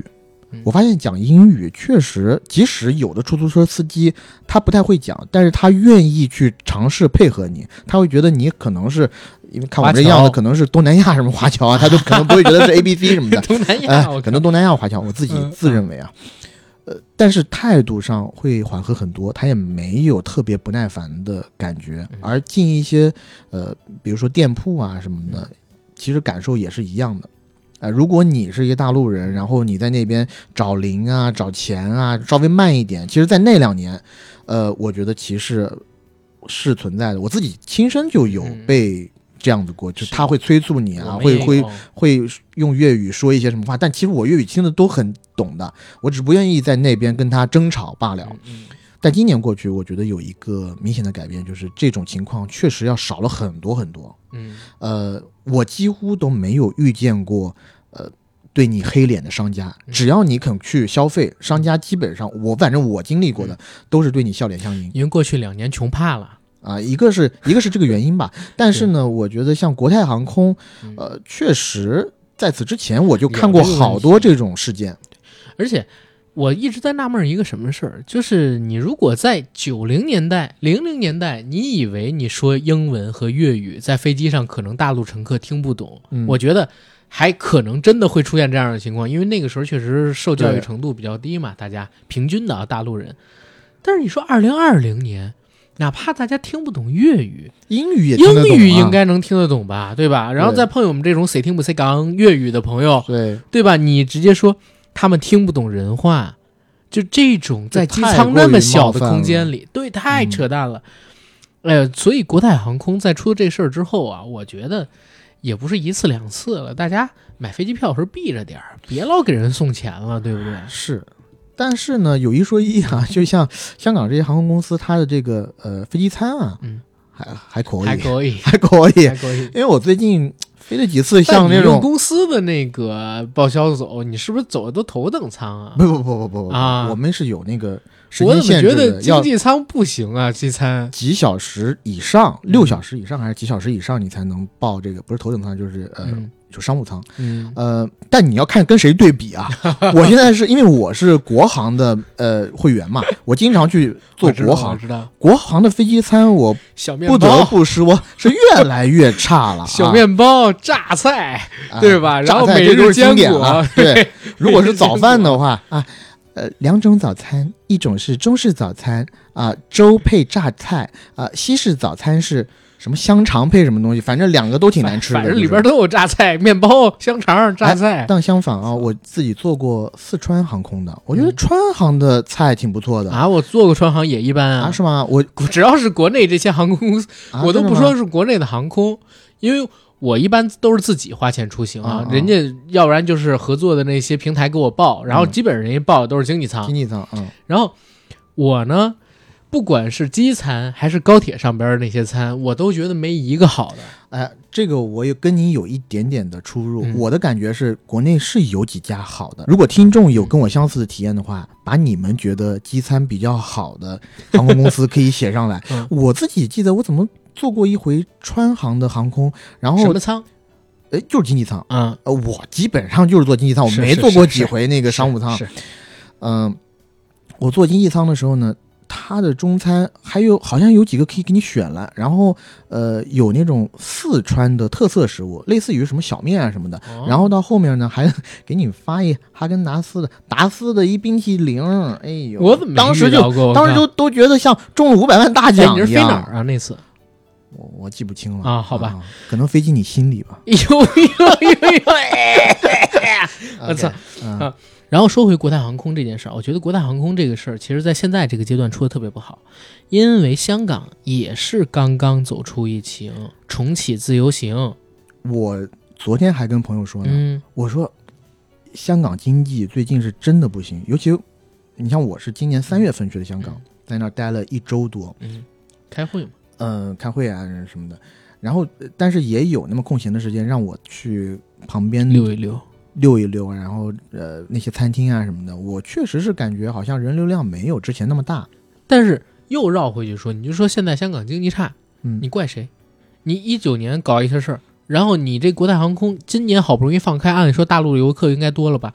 就因为国泰航空这个事儿，嗯搞得今年四五月份全网都在做说普通话去香港到底会不会被歧视？结果除了那些自媒体博主之外，游客没人去香港了，嗯，对不对？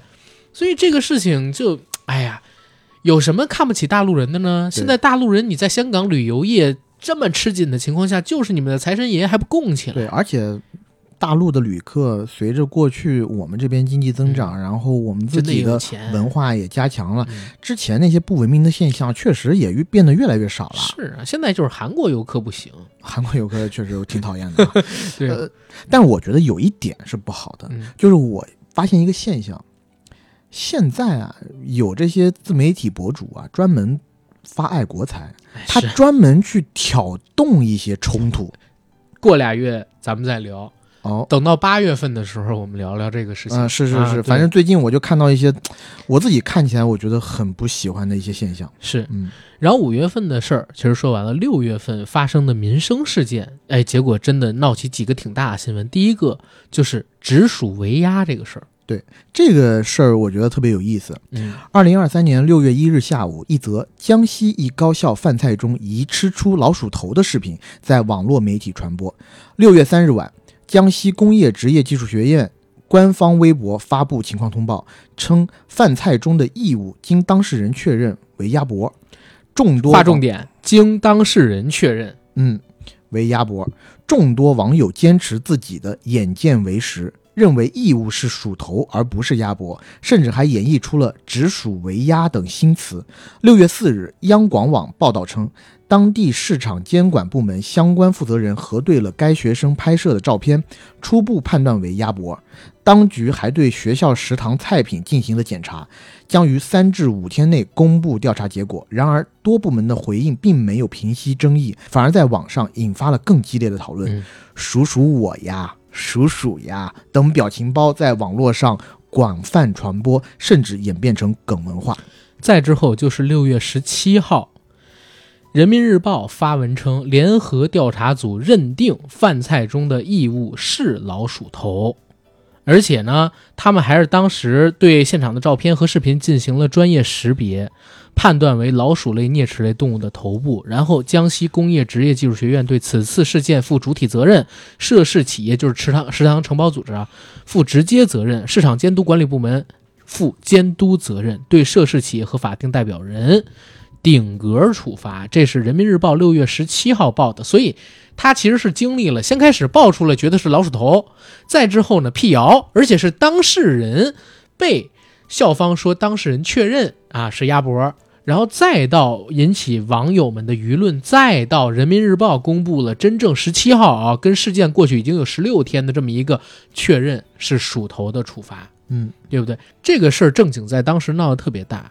呃，第一是首先在大学食堂里边吃出这样的东西就已经挺恐怖了。当然，很多学生习以为常啊。我当年我在我们学校大学食堂，我还吃出过那什么，吃出过塑料布。嗨，塑料布算啥？我之前吃出过那个钢丝球，真的吗？真的就是它就是一一小条儿。啊、刷锅的对，你知道这哎，怎么有一有一块肉排中间还有一个硬物，然后吃起来很筋道，嗯啊，你怎么咬都咬不断。那等到你把它吐出来以后，发现，哎，真正的是一根铁棒，啊，袖珍铁棒我。讲真，你要真把这吃下去，我要这铁棒有何用？你要把这吃下去可就有用了。你也得去医院拿出来，要万一划伤肠道什么的，这又消化不了，对不对？嗯当然，这个事儿呢，其实出现之后，还是网友们对于所谓的呃食品安全问题。食品安全问题，或者甚至说的更严重一点，我一直在考虑要不要用这个词，是公权力的问题，嗯，对吧？因为你这第一时间竟然说嗯经当事人确认，对其实是鸭脖啊，他搞错了。这个当事人确认为什么我要画重点？其实网友们一直就在猜测，是不是学校发现这件事上了热搜之后嗯施压给了当事人，嗯对吧？然后当事人才说这个东西应该是鸭脖。嗯，对不对？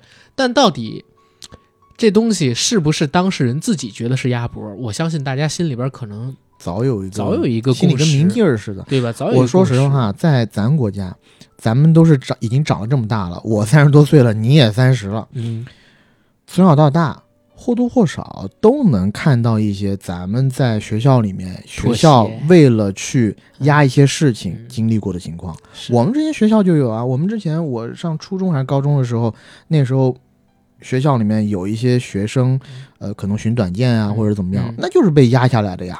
我们当时上初二的时候，有一个初一的学生是从我们嗯之前初一这个年级留级留下去的，嗯。然后我们同班的一个同学就去欺负嗯，这个留级的学生，结果这留级的学生拿刀把这学生给捅了，但用的是那种卷铅笔的小刀，所以伤不重。嗯。但学校就完全把这事儿压下了。对，就是只让家里边私了赔钱，然后我们所有的学生对这件事缄口不言，不允许对这个媒体。当时有媒体来采访，嗯，你想北京这么一学校还是挺大的一个事对，儿。北京都可以这样，那你地方上更是如此了。对对，而且我反正之前也是亲眼见证过，比如说你在学校里，嗯、可能表现不太好啊，或者怎么样，然后卷入了一些事件，那就有老师过来以学习成绩或者嗯威胁你退退学为由，或者就是进档案为由啊，你得对这些事情缄默，嗯保持缄缄默。默其口。嗯，对，所以这件事儿还是一个网友们的胜利来的。对，而且我当时看的那视频，我也是惊了，嗯有那样的鸭脖吗？鸭脖上是 怎么又长出来牙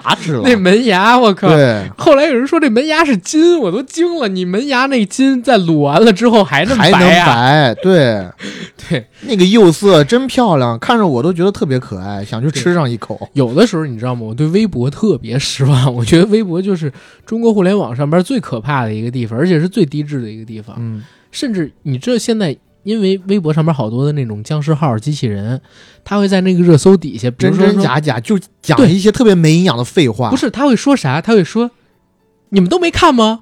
有什么什么几分钟的视频或者照片，我发我微博了，你啊，点进去一对对这是僵尸号。结果全是那个什么购物的链接或者怎么样。嗯然后还有那种就是说这个新闻，我现在才看到，但是有个大师几天前就曾经跟我说过这个事儿，然后网友他那网友给他回复的也是假的，的。给他回复这些网友说：“哎呀，你办的那大师是谁？我发博了，对吧？这大师是谁谁去看我，我都傻掉。但是呢，你看像这次的这个直属围压事件嗯，啊，微博还是起到了很大的作用的。是是，嗯我刚刚要补充一下你这一点，就是我不知道为什么有一些博主啊，他买那些僵尸号是为了自己的虚荣心还是怎么着？嗯但你点开他那个评论啊，一看就是僵尸号写的，因为比如说他那评论在评论一个时事的事跟内情，容无关。跟内容无关，他底下的评论直接写的是博主好可爱呀、博主好漂亮啊，支持博主，博主终于更新啦。很有趣的见解。对，就这个东西，呃，自己上演的一场大戏吧，自己做给自己看。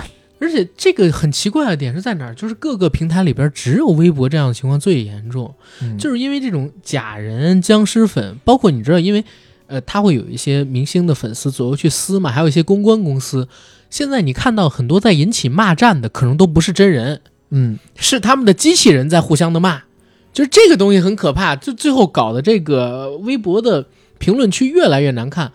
而且我也一直在想，现在还有谁在微博真的评论啊？反正我自己我是不在任何热搜的下边去评论的，除非是朋友发的微博。好我之嗯前给这个评论，我觉得在某一个嘻哈博主的评论圈里面还收到了不少点赞，就是在最近啊，我们很喜欢听是吗？杰伦同学发了新歌，我倒没有说难听啊，嗯我没有说难听，我千万没有说难听，嗯，我只是说这首歌我听出了丰收的喜悦啊，适合在中央七套播出。是然后呢，村儿啊，在那个 MV 里头，第一产业。你用用一个论文的名字，就是“论从龙泉到龙明”，哈哈。然后呢，他那个 MV 我其实是我觉得诟病最多的，嗯，因为我直接在那个 MV 的评论区里面，我写了四个字，大大的四个字“伯爵旅拍不是关键，那个 MV 我在看的时候，我怎么觉得是杰伦这些年拍的最省钱的呀？怎么那么廉价感呢”，？就是伯爵旅拍啊，对啊让你一看你就是好像是拍婚庆的去拍的，而且我自己怎么感觉他这个还有那个杨瑞代，不，那个牛马拉尔，我操，我自己我疯了。我自己我在想，就是这首歌到底是什么时候弄的？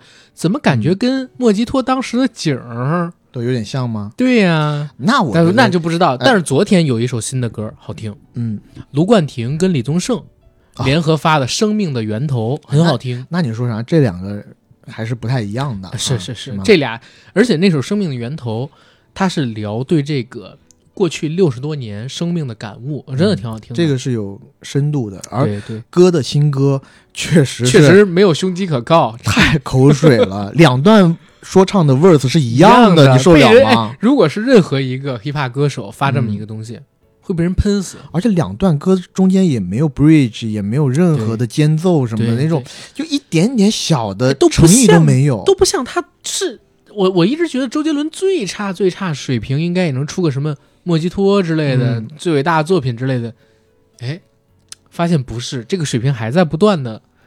哎，不说的这个，哎，不说咱们继续。。对，下边一个新闻，其实，在当时咱俩也聊过一点，就是张雪峰新闻学事件。嗯考研名师张雪峰和重庆大学新闻学院教授张小强围绕着学新闻是否有前景的争论，引起了社会舆论和媒体的关注。是因为在早前六月份，张雪峰直播中回应考生家长提问：“理科五百九报新闻可以吗？”然后他说：“理科五百九还报新闻，你会崩溃的。”他表示，当下学新闻传播的学生中有百分之八十没有从事本行业。六月十五号，张小强老师呢，就是刚才我们说重庆大学新闻学院的教授，直接就批评张雪峰说害人不浅，误导公众，对吧？甚至有点污名化自己教学的这个专业，就是新闻传播学。嗯，这个事儿呢，我觉得我跟 AD 我们俩当时聊过，我们俩当时聊的那个口吻是，你还聊五百九报新闻？嗯，有没有前景？你应该聊一聊，就是报电影相关专业有没有前景，那才是真的会崩溃。咱们俩当时口吻是这个，啊、但是呢，我在这个事件上，我是百分之两百的支持张雪峰老师的。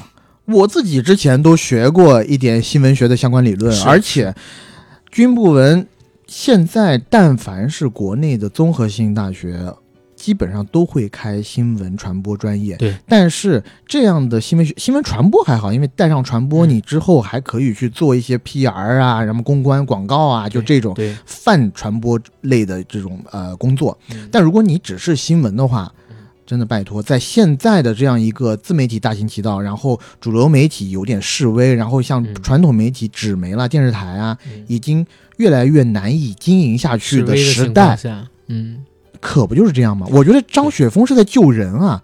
对于大部分的，呃除了少部分还有新闻理想的学生来讲嗯，大部分的中国高考报志愿的这批学生，其实很多人对未来他们想要干什么是没有一个清楚的认知的，而是自己报了这个专业，然后再去想啊，未来可能我要去做一些跟专业相关的东西。但张雪峰人家。经过这么多年，看了这么长时间的，呃，不管是高考市场也好，然后就业市场也好，他比你要了解。对，现在什么专业能找到什么样的工作？说白了，对于大部分普通老百姓而言，养家糊口，做过上一个嗯更好的日子，才是比较朴最实的实际的一些理追求吧。但是张雪峰他自己这个说话的语气，包括这个修辞手法，我觉得还是得改改，否则的话，他是肯定是有值得商榷的地方，包括他自己在讲一些呃评论某某学校好不好的时候，也经常被学校也点名让他去做这个呃道歉嘛。就是这种，因为你现在已经是一个社会名人了。嗯然后关注你的人太多，而你正好指的是这种考学的东西，说话难听，嗯，或者说你的主观表达那种语气词太多，真的会引起相关院校的不满，甚至相关从业者的不满，过来找你的麻烦。所以其实张雪峰应该要更平和一点才对。嗯对，但是呢，嗯，呃，你最近也实话还是要说。是，但是你最近也做直播，你也知道。直播这个行业，大部分还是要用这些比较辛辣的言语才能吸睛嘛，才能吸流量嘛。所以是，这其实是有一点悖论来的。所以这也导致我的粉儿涨得就比较慢嘛。因为你还是个说实话的主播，好主播，铁铁，我爱说实话。你爱说实话，我爱说实话啊你是那个调哥门徒，要到饭了，又要到饭了啊！好吧，OK，六月份的事儿咱们先说到这儿。七月，七月其实有几个大事儿啊。第一个大事儿呢是医疗反腐，医疗反腐这个问题当时也是正经上了很多热搜啊。然后大概就是从七月六号开始，国家卫健委、公安部等十部委联发关于开展全国医疗领域腐败问题集中整治工作的指导意见，聚焦医药领域生产、供应、销售、使用、报销等重点环节和关键少数，对集中整治工作进行了重点部署。再之后呢，以医疗器械相关的内容覆盖药品、器械、耗材等全方面代金销售。医药生产经营企业在购销领域的不法行为都面临了调查。其实我我倒正经觉得啊，这个医疗反腐确实是今年挺大的一个事儿。嗯，因为今年处理医院、医生、药品生产、销售这些各个环节的腐败行为，其实是最后可以落实到我们老百姓看病难、看病贵的问题上边来的。你不管是从药材的采购上、医疗器械采购上，过去其实是有医院有一些自主权限啊。嗯，然后他可能采购的这个医疗器械的价格，最后都会反馈到我们这些消费者或者说患病者的医药费上面来。但是借由这一次的医疗反腐，未来肯定会有一定的改善，对不对？嗯，嗯。然后关于更多的问题这块儿，因为我俩了解就不多啊，这太专业了，太专业了，就不太好说了。智但是我觉得值得嗯跟大家聊一下，所以提一嘴。七月份第二个事儿就是七月二十三号，黑龙江齐齐哈尔三十四中学体育馆发生坍塌事故，馆内十九人被困，救援时间持续了一天一夜。后来在呃二十四日十一时，所有人才都被救出。然后这所有人当中呢，有十一位朋友遇难了，十一位学生遇难了嘛，这是当时的一个新闻，对，对这个事儿，我记得当时嗯，很大，震惊引发了很多讨论，而且在各种的自媒体平台上，嗯，呃，有一些遇害学生的家长，对，他们拍的视频，遇难吧，遇难学生的家长，呃，主要拍的视频内容就是在某一个医院里，在一个狭窄的医院过过道上，是他和这些所谓的当地的官员嗯。去理论，为什么在自己的孩子已经确认遇难几个小时以后，都不能让他们见自己孩子的遗体一面？是呃，总之那个视频呢，当时我看的是觉得十分气愤的，因为到最后也没有相关的责任人。我说责任人没有说医生啊，因为医生不是他们去理论的对象，他们去理论的对象就是当地的一些政府处理这件。事儿的负责人，一直到视频的末尾，都是一些嗯打下手的人吧，嗯，不是直接的官员出来面对这个事儿，而且也没有人给给他们一个合理的解释。我在当时看到这个视频的时候，简直是，嗯，心如刀绞，可以说。然后第二个就是，我也一直都弄不明白，为什么不能在那样的一个呃时间点，已经确定他们的已经离世的情已经离世的情况下，你就给他们看一下又怎么了？难道也只是一个维稳二字吗？只是怕他们去做出一些过激的举动嘛？我觉得这也似乎不符合人伦。对，嗯，反正我们对于这个事儿能说的不太多。这个事儿其实开始的时候我都在想能不能放进来，对吧？但还是讲一下，嗯对还是讲一下。再之后就是七月二十九号到八月一号，七月份发生的第三个大事。其实这个事儿是一个联动效应，它有个前情的，前情就是福建等地受到了台风的侵扰。嗯而这个台风其实，而今年这个台风之强烈，强烈到什么地步呢？中国北方也受到影响，那就是涿州、北京这类型的地区遭遇了强降雨，而涿州呢，受呃冷暖空气和刚才提到的这个台风杜苏芮的影响，出现了洪灾，最大降雨量到达了一千毫米，也就是一米。已经是最近二十年历史之最，然后造成了九十八个县区和八百八十三个乡镇受到洪涝灾害，超过十五万人当时无家可归。这个事儿对我影响挺大的，因为我小姨家是涿州的，嗯当时呢，他们一家人我咱们做节目的时候聊过，先是在呃，因为他们家的楼在三楼，水差不多到了二楼，断水又断电，差不多一天半的时间里边，他们没办法冲厕所，然后家里边食物跟可以饮用的淡水也只能越来越少。眼看着降雨造成的这个洪水还不能退去，而且不知道什么时候能退去，大家不明白，然后也不敢想怎么才能逃生。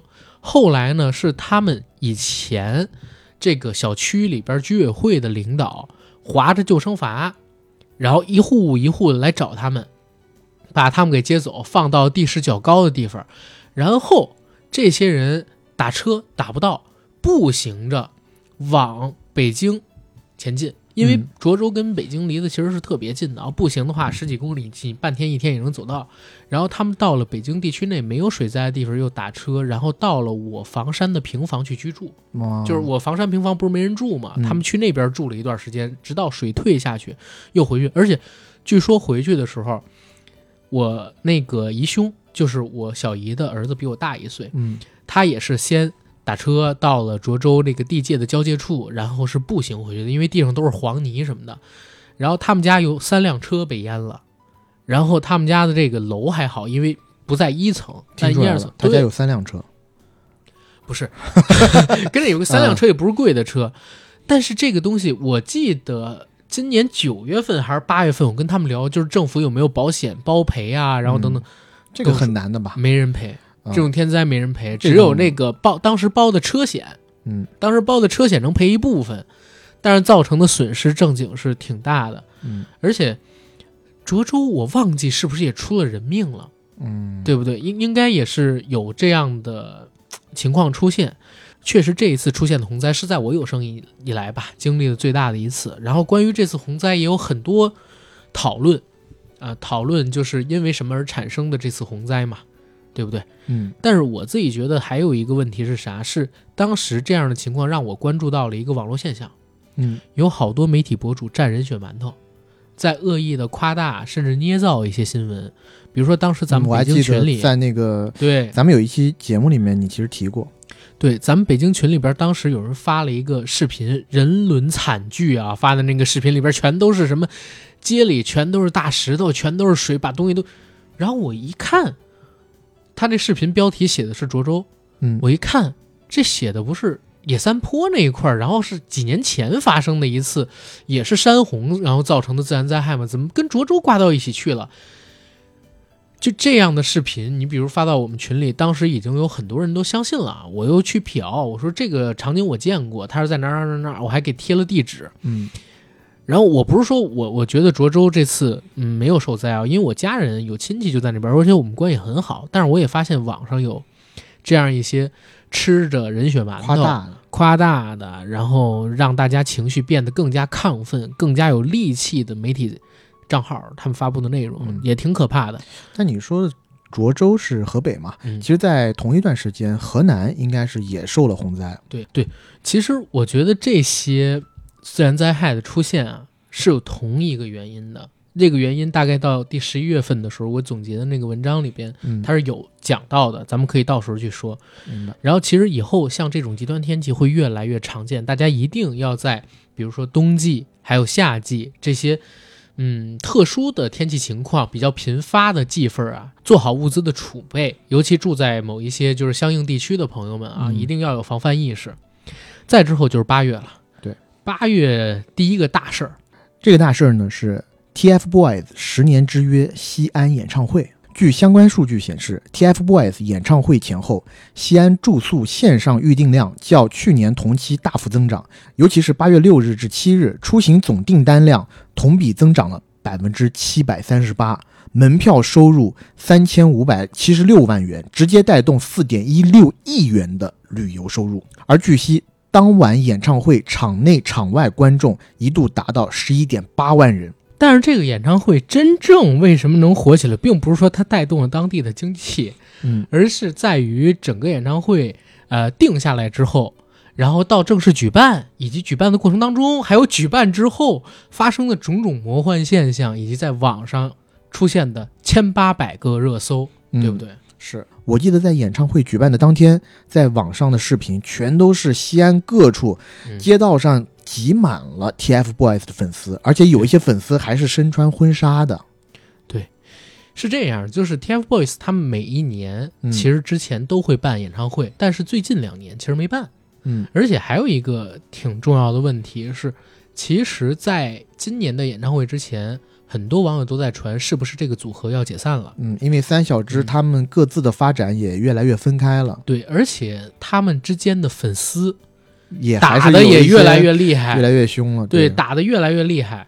呃，然后三个人几乎最近都不怎么合体了，所以嗯就有在传是不是这一次演唱会会官宣单飞这件事情。嗯所以阵仗搞得特别大。然后为什么选在西安这事儿，我啊当时还查过，原来啊就是每一次搞这个 TFBOYS 的演唱会的时候，在举办城市当地都会引起线下的各种糟心事儿，比如说现场粉丝年年都打架，嗯因为我那天看了一个，呃，是何小庆还是谁，他分享的一个微博，说原来 TFBOYS 的粉丝可以分成如下几种：喜欢整个团的叫团粉，用什么什么颜色；然后喜欢王俊凯的是蓝色，喜欢王源的是绿色，喜欢易烊千玺的是红色。然后呢，王俊凯跟王源有 CP，王俊凯跟易烊千玺有 CP，易烊千玺跟这个王源有 CP，各种组合排列方式吧，一共有十几种喜欢他们的粉丝，然后各自的唯粉，因为每年演唱会他们都会带各自喜欢的明星的灯牌入场。嗯如果你不小心买到了其他，呃，这个团里边的成员他的粉丝区，那有可能大家在相互支持自己的歌手，因为有独唱环节嘛，产生一些口角。产生矛盾。因为比如易烊千玺唱，那王源和王俊凯他们的唯粉就不出声的，但是易烊千玺的粉丝会在旁边唱。这样的话，旁边那两个不出声的派别的人就有可能看你不顺眼，就是每年都会有打架，然后在现场会有很多这个抢票啊、挤进场啊，然后大批的买不到票的粉丝围在场馆外，然后导致地方交通拥挤什么的。于是，大城市像北京、上海、广州、深圳这样的城市，已经拒绝让 TFBOYS 这个组合去开演唱会了，嗯，所以他们才选了西安。但也没想到 TFBOYS 是太火了，嗯然后吸引了那么多人。其实后来我一大哥，呃，跟我说，他通过一个消息，一些一些渠道得知，就是在 TFBOYS 西安演唱会之后，西安短时间内不会再办这种大型演唱会了，因为好像是被中央点名批评了。是，因为聚集的人太多了，你知道吗？从嗯稳字当头这一个方面去想的话，其实会有很多的不可控的因素。当时在网上其实就爆出了几个事，我现在真的回想挺吓人的。嗯第一个是不允许带灯牌嗯啊，因为他们怕这些伪粉闹是不允许带灯牌的。可是粉丝都违背了自己家艺人发的微博，偷偷带灯牌入场。为了偷带灯牌入场，大家就用了各种方法，买通保安也好，或者自己把灯牌藏在这个贴身的衣物里边也好，嗯就用这样的方式给带进场。其实这么，其实这么多灯牌，包括他们还用这些灯牌，用这些彩绒带盖住了现场的一些头罩灯，是有很大的火灾隐患的。嗯，从防范火灾这个角度上边来讲，这次演唱会根本就不合格。再之后，据说捡着捡着票乱了，然后有粉丝冲破了这个安检通道，没有票的也冲进场了。嗯然后本来是在外场，甚至还有冲进内场的。然后除了这两个之外，最关键的一个问题是什么问题？好多没有买到票的粉丝，几万人哦，聚集在这个场馆外的马路上，然后在这儿高歌，嗯导致交通拥堵，哎，是有这么大的吸引力吗？真的是，这很可怕。我为我的青春错失了这一段追星的旅途而感到扼。感到扼腕叹息，包括他们粉丝还包了差不多七八十辆车，面包车就是那种冷藏车还是什么车，在那冷藏车的在那个面包车的外围贴了大的 LED 屏，一边放着 TFBOYS 的歌，一边那个视频里边就是那些他们喜欢的明星，还有整个组合跟大家交好，然后说打招呼，以往的这个视频。循环的围着这个体育场转圈儿，我要是在那儿的话，我应该也会和他们一起大声合唱《青春纪念册》。你我的星座纪念，不是《青春修炼手册》吗？是是是，我说《青春纪念册》其实是我们那个时代的会弄死。我有一次去受到那个呃硕爷啊不是赫尔爷，赫尔爷给我票，我去参加那个某一个活动，在大兴星光那边，嗯，你知道现场有两年半他的粉丝。火箭少女一零一的粉丝，哦，然后刘宇宁的粉丝，刺猬的粉丝，然后真的有在现场就包这种车循环的围两年半是你干嘛？对对对基格基格，对，就是他的这个粉丝，然后因为是赫尔爷给我的票，我没敢卖，OK，有人花三千五从我这儿买一张，嗯，我当时手里有四张，哎，你别说就这个事情，我今年我都错过了起码两到三次赚钱的契机了。咱俩热烈那场对啊，热烈，我之前还去参加了那个呃长空之王呢。对呀、那个时候我去参加那场的时候是第一排的，但咱不能这么干，啊，对咱咱第一是朋友给咱的，嗯第二你知道你你比如说像赫儿爷给了我票，为什么没卖？其实我也心动了，对，但是呢，真的赫儿爷是有女粉丝直接就是说三四千要不要卖？有女粉丝跟我要，然后还有好多黄牛大哥就聚在门口跟我要，因为那个鸡哥他们都去了嘛。嗯问题是啥？赫儿爷跟我说进场之后，我在哪儿哪儿哪儿过来找我打招呼。啊，你说那我那没能卖吗办法了？是是对不对？所以就这样的情况，我倒是觉得挺狠的。然后 TFBOYS 这次演唱会搞这么大阵仗，西安下次肯定也不让他们来了，嗯确实造成你说了创收没错儿，可是你对整个城市造成多恶劣的影响呀，对不对？嗯然后之后还有没有其他城市愿意让他们这么搞，也是另外一个说法。可能确实十年之约之后就没有十一年、十二年或者之后之约了，对不对？好，然后这次对也有发生打架事件，哦，这次也有发生打架，人多了，这些事情我觉得就屡见不鲜。而且打架事件是八月四号，西安奥体中心体育场外有人打架，经初查是歌迷为了抢占场馆周边有利位置所引发，就是他没有买到票，嗯没法进场。进场你就得找自己座位嘛。他们想占一个离场馆近一点的位置，然后听到场馆里边声音大，能合能合唱。结果因为这个人打太起来，疯了，这也是。最最逗的是啥？我看百度百科上面写啊，演唱会官宣成官宣之后不久，第一排的门票被黄牛标价二十万一张，哇，第二、第三排也要十五万一张。另外，一份聊天记录显示，演唱会前五排单张门票价格被炒到五十万元，一张第一排门票价格为两百万元。真有钱啊！这些粉丝，这是写在百度百科里的。嗯，对，但是我就说这个这个有点扯，我靠，这么贵，太扯了吧！，anyway 吧，我们就别我这个这辈子离致富我就差两张第一排的票，是 是，而且这儿跟大家说一嘴，这种演唱会的门票，你看着都是黄牛倒手倒卖。有可能是主办方。对，嗯其实黄牛的背后有可能是主办方，我们只能这么说，只能这么说，有可能是主办方。对，这是第一个事儿了。第二个事儿，这个事儿其实在今年也引起了非常大的风波。你这次去日本吃日料了吗？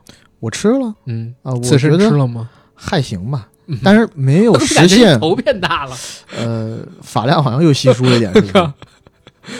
对，第二件事就是日本核污水入海。据媒体报道，嗯当地时间八月二十四日十三时，日本福岛第一核电站启动核污染水排海。日媒消息称，福岛第一核电站的核污染水约有一百三十四万吨，二零二三年度将把约三点一二万吨核污染水分四次排放，每次约排放七千八百吨。根据计划，排海时间至少持续三十年。对这个事儿，我觉得在网络上的意见其实也不能说统一嗯，因为绝大多数人绝大多数人还是谴责态度的。对，但是也有一些理中客，嗯然后呃，因为毕竟人家要做这样的一个嗯排污核污水的一个动作，他们也准备了比较详实的数据支撑，对，就说排出去的这个污染水其实也不会有多大的影响，但是这个东西大家都心知肚明嘛。对你只要排了，嗯就肯定不比这个不排的时候造成的污染小，对对不对？你只要排，肯定就有污染。然后好多人借着这次事儿，就是八月份开始就在网上做那种什么哥斯拉，嗯，对吧之类的图，然后等等的影响。说实话，我我自己当时听到也有点害怕。嗯你知道国内互联网一直有一个什么新闻？哎，抢盐那次你在国内吗？那会儿你在吗？我不记得是哪一次就是当时福岛核电站嗯发生核泄漏事故的时候，大陆疯狂的抢盐。是我知道，呃，嗯，那次你在吧？我我忘了在不在，但是如果出现这个事的话，一般是嗤之以鼻的。如果真的能防辐核辐射的东西是这么简单就给你给你拿到的话，那我觉得核辐射也一点都不可怕了。你知道，就是在当时呢，呃，我妈他们也去参与了抢盐。我奶奶去这个超市的时候已经没有盐了，买什么盐？买工业那种大粒儿盐。当时嗯这种民科有很多，但是我就在想，你买盐你你怎么防核辐射？你是把盐撒自家地上呢，还是涂在自己身上呢？嗯，你光靠炒菜的话，吃太咸了，你也不行呀。他当时说这个防核辐射还是要靠这个盐里面的碘嘛，对但是盐里面那些碘那能有多少？你吃两袋，你我怀疑，辐射没防住，把你自己搞出甲亢什么的。我怀疑啊，就是国内这些盐厂，啊，自己搞出来消息，对呀、刺激一波销量。当时真的那点大粒儿盐一点儿都没用，嗯。因为没法吃，那就不是正常的食品用盐。对哥但是呢，就这个事情呢，嗯。我其实呃，当然了，因为我对于我想说啥等会儿我补一嘴。我想补一嘴，今年也抢盐着，嗯，今年又有抢盐的事儿，但没有那次那么猛。也是就是日本福岛这事儿，对，啊，这好吧，不是说不是说我们家，是今年也有抢盐的新闻，嗯，对吧？反正这个事儿出来以后呢，我觉得或多或少，大部分人对于呃吃日本海鲜或者吃日料嗯，都会有一些心里疙瘩，哦，心里疙瘩。嗯那呃，也有一个特别搞笑的事儿，就是如果你在北京，你很喜欢吃日料的话，之前啊，你去嗯一些好的日料馆，他们引以为傲的一点都是说，哎，我这儿的这个什么什么从鱼日本来的，从日本空运啊，嗯直鲜的，冰鲜的啊锁住它的鲜度。但现在呢，人家都会很自豪的说，我们这的鱼可都是国产的啊，没一条日本来的鱼。然后我不是在上上周就去了，呃，上周吧，嗯，去了日本嘛，呃，去了东营啊，嗯玩了一下东渡东营。我当时去之前，我还跟别人就是打岔，我说我去，人家问，哎，你去日本，你准备吃啥呀？海鲜你敢吃吗？我说那有什么不敢吃？去就是得去吃福岛的打折海鲜，吃饱了啊，把以前不敢吃的那些东西都吃了。嗯但说实话，真的到那儿呢，你让我真的点海鲜吃吧，我也没有，哎，稍微有一点点膈应。嗯呃，我觉得日本那边好像就都还好，因为可能民众都生活在那片土地上啊，也分割不开，也没有说所谓的对于海鲜这个东西特别的抵触。而且过去十几年，你以为福岛就一点儿都没影响到周边海域吗？嗯，早吃嗯惯了。呃。呃，是是该这么说嘛？但是，反正我去的这一段时间吧，我觉得还是非常好的体验啊。因为我上一次去日本是一九年的，一九年还是一八年的时候了。其实现在去日本很划算，第一，非常飞机非常票太便宜了，一千多块。往返机票两千出头，对，而且这个比你从北京打一个飞的去贵州啊，去什么广州啊还要便宜。第二一个就是因为日元最近贬值，你呃，我这么跟大家说，因为我之前去过大日阪，元在升值，日元在升值啊，日元最近升值了吗升值升？值哦，之前汇率上面对赚赚赚我还赚了点汇率。啊 OK 嗯因为之前我是在大概一六一七年的时候嗯，去过一次大阪，它的汇率应该降了差不多百分之三十多，将近四十。呃，嗯不过最近一段时间日元在升值，又升值它的它嗯日元比中国的汇率有破五的现象。嗯，呃，就最近反正在破五啊，我们再看有没有可能会破六。对，呃，但反正很划算了，还是反正我去日本这段时间呢，我到后面我就不用按计算器或者是怎么样去换算了，基本上日元的一个标价你除以二十，嗯就是你人民币的标价。对所以你不管是衣食住行，都还算是比较合理的范围，就比你在今年去嗯美国呀、去这种欧洲国家要划算太多了。因为去美国的话就会变得特别特别的贵，而去日本呢，我这次海鲜。实话实说，没有吃什么海鲜，是我基本上都在吃和牛的，和吃和牛自助那些东西。哎，日料放题现在真的很划算。我说实话，要不是因为我这儿有别的事儿，我也想去趟日本，真的很便宜。现在是，而且很舒服，就是日本人对你还是非常非常的友善的，你知道吗？不是，这也是一个问题。咱绕回刚才，去日本这么便宜，我去你香港干什么呢？哎呦，你怎么又绕回香港了？这是 对这确实是这样啊！去日本这么便宜，一我我当时嗯我一查，我说这么便宜，我操，为啥不去？对不对？确实是我明年确实要在旅游上边出狠狠一刀。对对对，这个现在汇率这么狠嘛？对，呃，不过你讲这个确实是有道理的，因为你嗯去日本确实是还可以感受那边的风土人情啊，嗯然后包括日本的那些个呃自然景观、人文景观都非常非常的好。这个其实是呃你香港所不具备的，而且香港太香港在过去的二十年当中，你该去的都去过了。对你真正到现在为止，你连香港都没有去过的，那确实你去的地方确实稍微少了一点儿。一般香港是中国大陆的人走出路径线国门的第一一批路径线路径线的第一批第一站第一站就是香香港。是的。对，八月份的第二个事儿其实是八月二十九号，在美国商务部长访华当天，华为推出了 Mate 六十系列。嗯，对就是当时在网上其实引起了非常大的热议吧，嗯，遥遥领先嘛。遥遥领先。然后全网的群里边都在传，包括很多人说，为什么在那一天没有预告，就是提前发布，就是很有指向性，就是让你美国看一看啊，对咱们华为终于突破你的封锁了。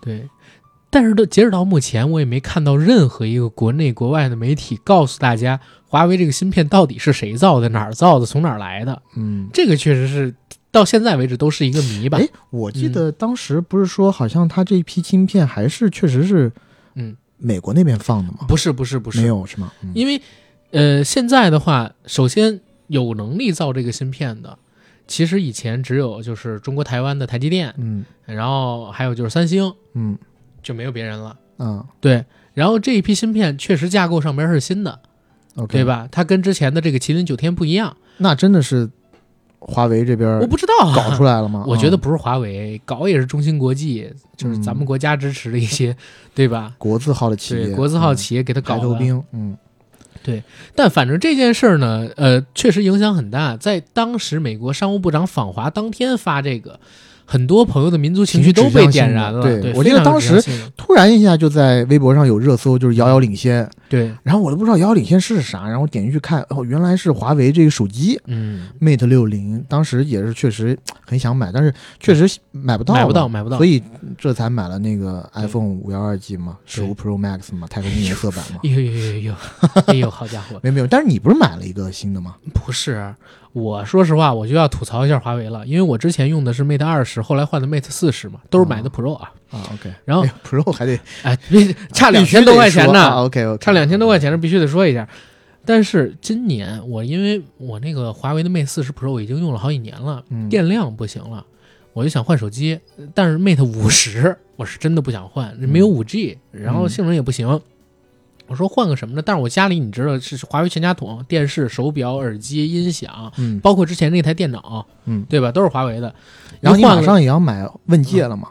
嗨，一一弄就全都连不住了。我就说我还是换一个华为系的，结果没有好的时候，哎，今年三月份，华为以前的子公司叫荣耀，出了个荣耀 Magic 五 Pro，嗯然后我说那就顺理成章吧，平替一下，结果买了，买了之后靠八月份出了 Mate 六60出来了嗯然后嗯就搞得我很崩溃嘛，但是也还好，就是这个 Magic 五 Pro 也算是一水桶机，没什么短板。嗯但唯一有一个问题是啥？我这儿真的奉劝大家一嘴，如果有想像我这样买平替的华为手机去买荣耀的朋友，千万不要买荣耀了，嗯因为我本来以为它可以承接华为的一些功能，就是那个万物互联之哦，类的。还是分开的，分开了。OK，因为荣耀已经在去年还是前年分年家了。对被迫分家了。荣耀是一个独立的公司，他们系统底层已经不兼容了。嗯像手表什么的可以用，但是你比如说我们家电视，我以前用华为是可以无线流转，嗯然后同屏流转，电脑也是可以无线投屏，然后同屏流转啊，万物互联之类的，音响也可以。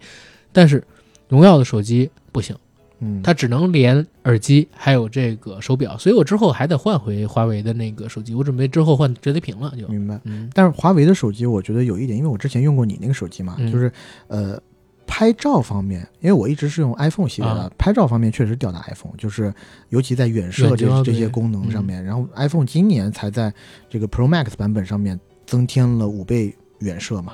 我其实要不是为了这个拍照功能，我也就换个 Pro 就完事儿了啊。它就是，但是即使是拿到手，跟你们华为啊或者三星的那些远摄嗯比，它还是差一个量级。是，嗯，反而这个事儿就是我们俩身边小事儿了，但嗯 Mate 六十这个突，但 Mate 六十突破半导体封锁这个事儿，嗯其实正经是个大事儿，因为今年好几个热搜，其实我跟 AD 有一个在年初，就我们俩就知道，但没有聊的事儿是啥？是美国对于半导体芯片类人才，嗯对吧？他对中国这块儿限制，让他们来中国公司当高管，然后等等，就这个新闻。当时出来之后，国内的半导体领域股票大跌呀，嗯只不过是没有在新闻上边跟我们的很多民众见到面，但这确实是真事儿。是。对吧？然后你像 Mate 六十推出，其实就代表国家在半导体芯片领域又有突破，认为还是一个好事儿的。嗯对再之后就是八月二十九号同天啊的另外一件事儿，自媒体煎饼果仔上传了他的自制短剧《逃出大英博物馆》的预告，当日播放量嗯破三百万。第一集上线后，一举登上各平台热搜榜。逃出大呃，一举登上各平台热门榜。逃出大英博物馆讲述了一群中国文物在大英博物馆里苏醒后出逃，寻找自己故乡的故事。对，该剧视频正片共有三集，其实一集比一集的时长长啊。是创作者希望通过这部短剧唤起人们对中国文物的关注和尊重，也呼吁大英博物馆尽快归还中国文物。对，其实这个事儿是有一个前情，就是在八月十六号的时候，大英博物馆发布声明说，博物馆遭遇了盗窃，有超过两千多个珍贵的珠宝和黄金馆藏不翼而飞。那他们当时已经对这个馆藏负责人员做出了解雇处理，这这个我真的觉得挺崩溃，就仅仅是解雇丢了两千多件宝贝。然后这份含糊模糊的说法让人没法信服。第一，它既没有说明被盗文物的数量具体到多少件，也没有明确的指出被盗文物的具体名称，只说大部分文物用于学术研究，保存在储藏室里，并且由于管理漏洞，没有对这些文物予以编号。这个事儿有一个特别吊诡的地方在哪儿？就是。其实，在最近这些年，各个国家都在向大英博物馆提出申请，要求无偿偿还从呃英国崛起的这些年时间里边，各个国家盗走的文物或者说抢走的文物。然后现在网上有一种猜测是啥？就是大英博物馆监守自盗、自欺欺人、自导自演了这一次的文物被盗事件。为什么？因为他说被盗文物具体名称不知道，编号是什么不知道。嗯，那也就是说，在未来，大英博物馆说哪件儿被盗了，别人就只能认为哪件儿被盗了。那有没有一种可能，之后真的他同意无条件偿还给一些国家文物的时候，把一些重要的说这些文物东西已经被偷了。对说已经被偷了，但实际上还在他的馆藏里边，就是大家都有对这个问题的一些看法的。嗯然后最关键的是啥？说这个盗窃的馆藏的呃安保人员居然只是解雇，就是也没有行政处罚，也没有为他们的责任，然后等等。当然这个确实啊，你遇到贼了，你去给人安保判刑，确实也不合适。嗯但整个事情非常的吊诡，所以在八月中旬这件事儿就已经上了热搜，因为大英博物馆盗窃，咱们国家民间啊就开始有越来越多的人倡议，让这些宝贝被大英博物馆无偿归还给中国。然后在八月二十七号，《环球时报》作为中国媒体，也向大英博物馆提出了一个要求，说请把所有通过非正常渠道获取的中国文物无偿的归还中国，不要再采取抵触、拖延和敷衍态度，而且要向全世界公开承诺，尽快启动这项早就该做的工作。然后，《环球时报》还说，在道义上支持其他曾经遭受英国劫掠的国家，像我们一样，像我们一样发起正义的诉求。嗯，这就是当时文章的内容。然后这篇内容出了之后，所有的观众、所有的网民就更对大英博物馆本次是不是该归还中国博，是不是该归还中国文物，或者说世界各国的文物这件事情有了关注度。然后二十九号，逃出大英博物馆就上线了。嗯上线之后一下就引爆整个网络嘛，对对不对？呃，而且还在抖音上看到了各大网红嗯，效仿这个逃出大英博物馆去做的很短的那种短视频，就是比如说一个古风的美男子或者是古风的美女，嗯穿着汉服，然后第一个镜头是给你看这个美女，但是镜头一转，它可能转一个圈儿，它就变成了某一件在大英博物馆里面珍藏的文物。然后这个视频当时引起的争议还是挺大的。嗯然后有一批网友比较少了，会质疑这个煎饼果仔他拍摄逃出大英博物馆的整个的行为。初心，嗯对，初心是什么？是不是有这个在发国难财、爱国财嗯，啊这样的一个初意在？但是呢，绝大部分的网友，还是非常喜欢这一个行为的。嗯而且正好也配合上这次大英博物馆非常吊诡的文物失窃，然后全民关注的这个事件，对对不对？我对于他们这个视频呢，嗯，首先我要给予肯定，就是因为不管怎么样，他们嗯是第一个拍出这一个对呃故事想法的人，对，所以在创意层面，我是要竖大拇哥的啊。予以肯定。但是在实操层面，其实这三集的短剧呢，我也看了，我是觉得略显尴尬的。然后它的故事呢，逻辑啊，也是有一些问题。呃，但是瑕不掩瑜，嗯因为作为一个自媒体来讲，已经很不容易了，做到这种程度。对但是呢，我觉得有一个很吊诡的事儿，当这个视频出来之后，网上出现了特别多跟风的人。嗯，这个跟风的媒体，我觉得像这个团队一样，就是可能出于爱国热情的，可能就少很多，而是关注到这件事有流量来蹭的。流量来蹭的。对，而且这里边还有好多国外的啊，国外的国际友人发这种东西，对，我我就我就自己看过有一个英国的博主也在抖音上边，他们是一家三口，嗯。夫妻，然后加一孩子，然后这个英国的博主说，我们作为英国公民，号召英国政府无偿向中国归还什么文物之类的，然后他那个抖音应该有两百多万还是三百多万的点赞量，这都不是浏览量，涨粉得涨了几十万上百万，我当时我都惊了，我说。这些国际友人，你有本事你发到外网上边去，你在中国抖音，你在这么一个，你如果发 TikTok，对吧？我都觉得你好胆。你在大陆用的抖音上边发了一个，我作为英国公民，我号召嗯这个什么英国归还这就是赚钱，就是赚你中国人的流量。对，这太扯了。嗯，而且借这个事情，我们想讲一下，就是我最近在各大流媒体平台上，或者说社交平台上，最讨厌看的一类视频就是这类视频，各种各样的外国人，然老在中国，中国，然后，呃，所有的视频主体意思就一个，就是外国人怎么被中国文化所征服，要不然就是被中国的这些大的基建，啊嗯，又有一些呃外国人站在。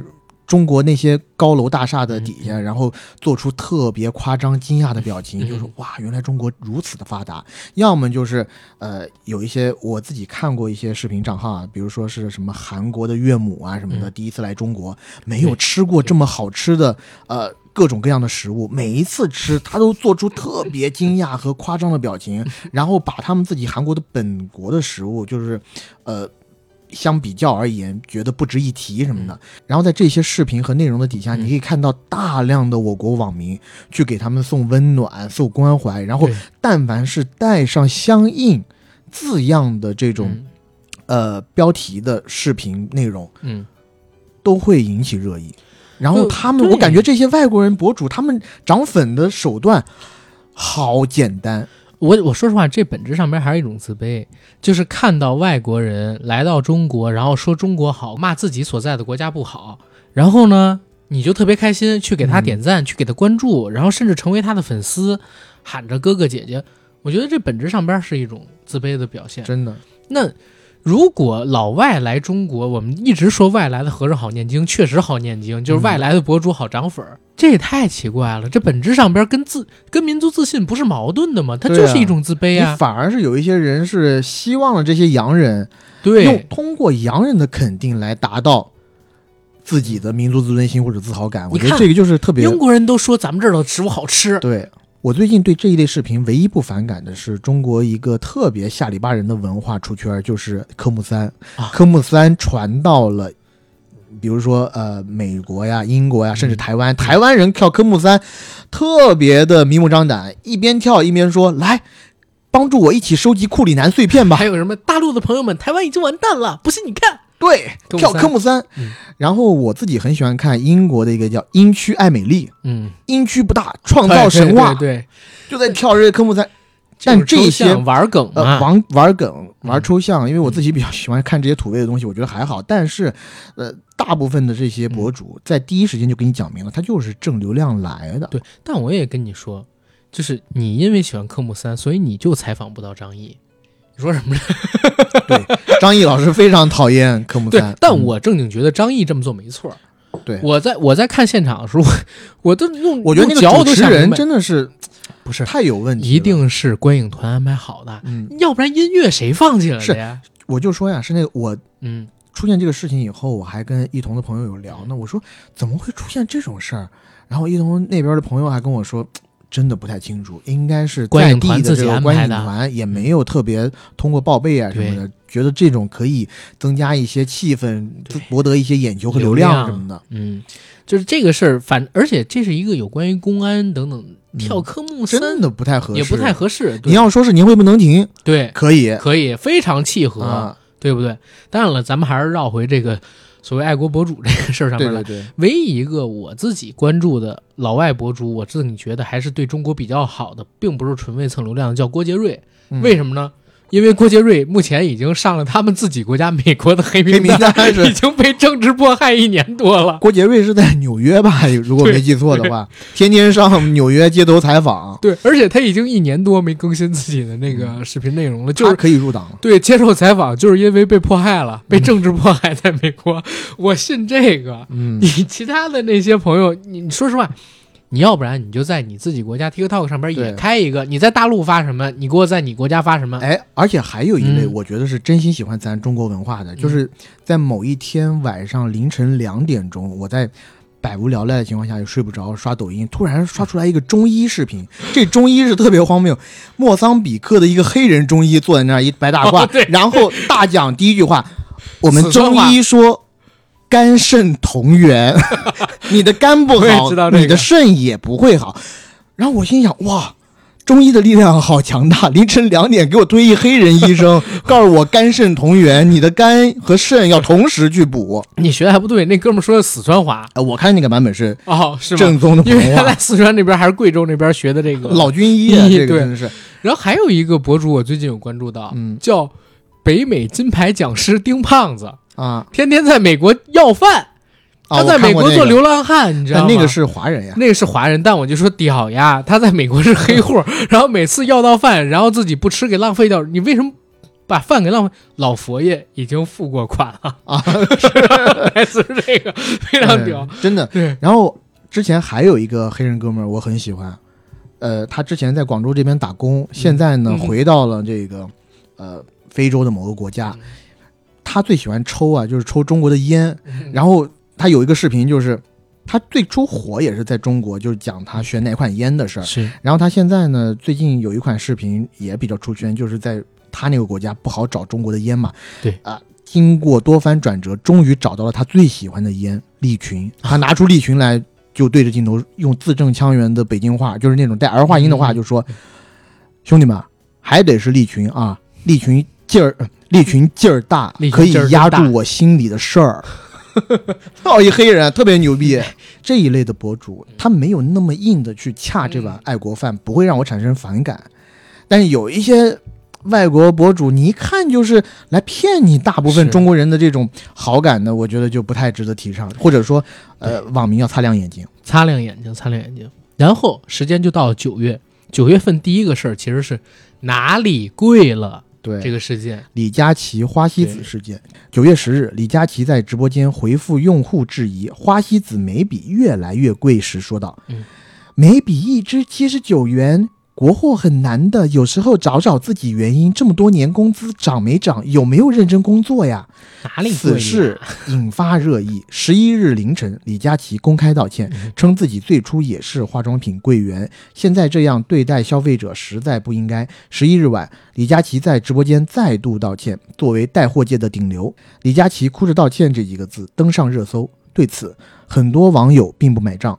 有网友直言：“你挣着普通人的钱，到头来嘲讽普通人贫穷。嗯不过，也有网友表示：“人非圣人，孰能无过我其实当时我看了那个完整的视频，？”嗯，我说一嘴，李佳琦他这话如果换别人来说，其实没什么问题，因为事情是这样的，他推荐一款那个花西子七十九块钱的眉笔，那个眉笔其实确实没涨价，嗯，几年都是一个价格。然后网友有人说贵，他就说这支笔七十九元年年都是这个价格，没涨过价。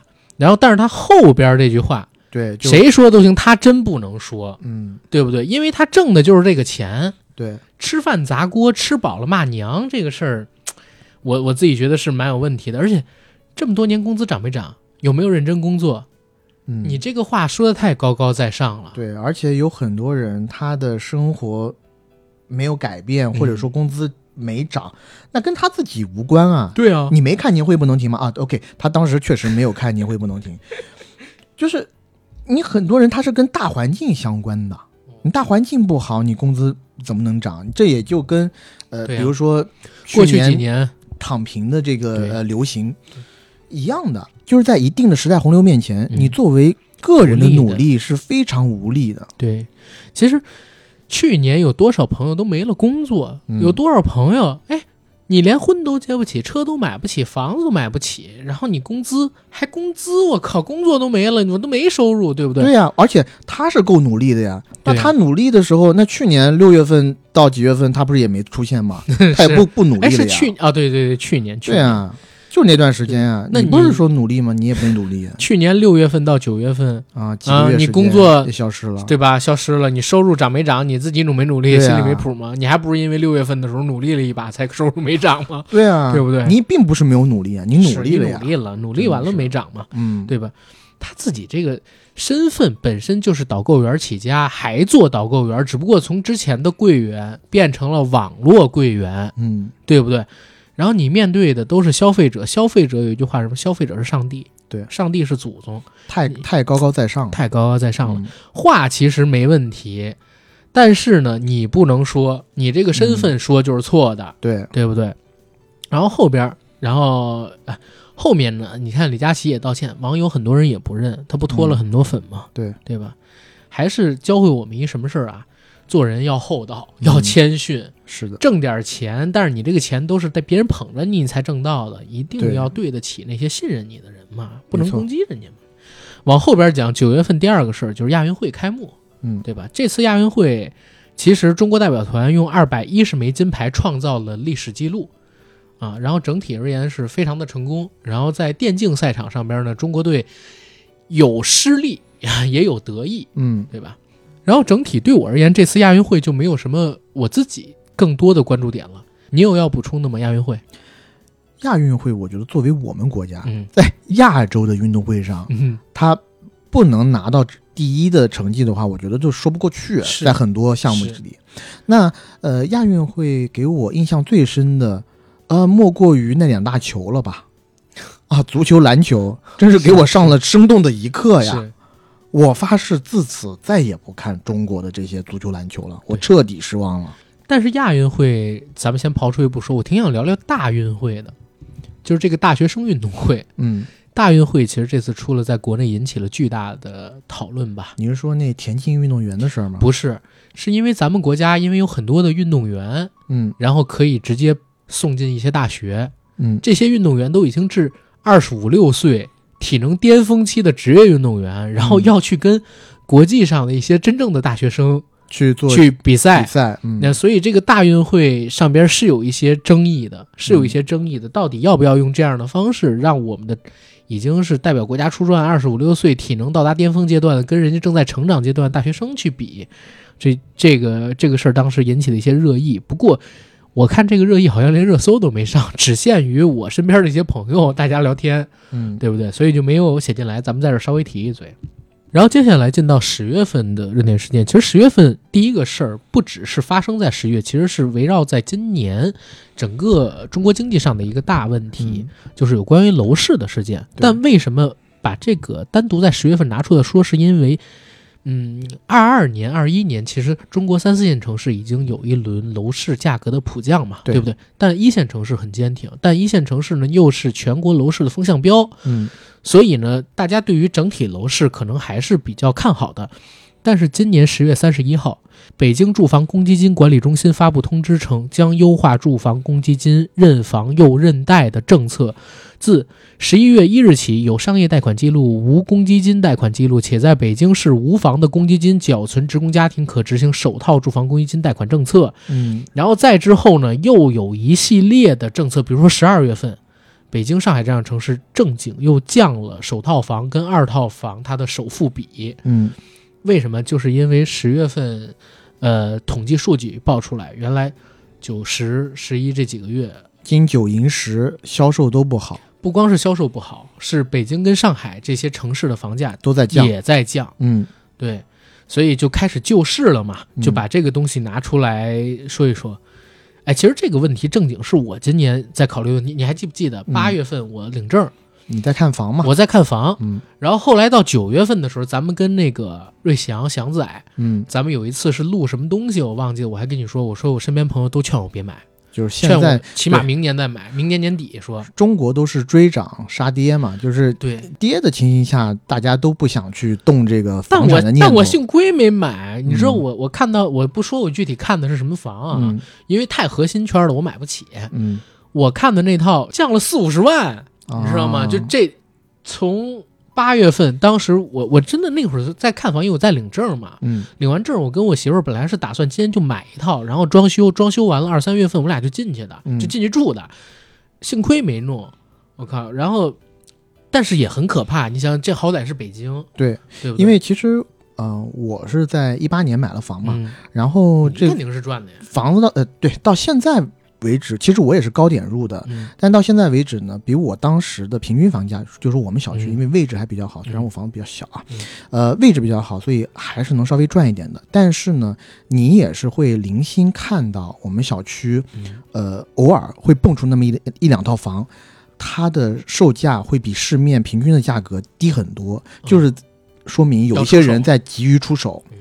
嗯，而对于我自己来讲呢，我这几年也感受的比较深刻，就是在一八年我入场的时候，整个的房市还是非常的红火嘛。对，呃，我觉得我当时赶上一个时机，就是我买这个房的时候是商贷和公积金混合贷，嗯我当时公积金还能去贷一百二十万的公积金贷款，嗯就是贷到上限贷到上限。嗯但是在转过一年，就一九年的时候，公积金贷款已经和你工作年限挂钩了，嗯就是起码是那个时候我知道的是，因为我有个朋友想买房，然后他呃忽然发现。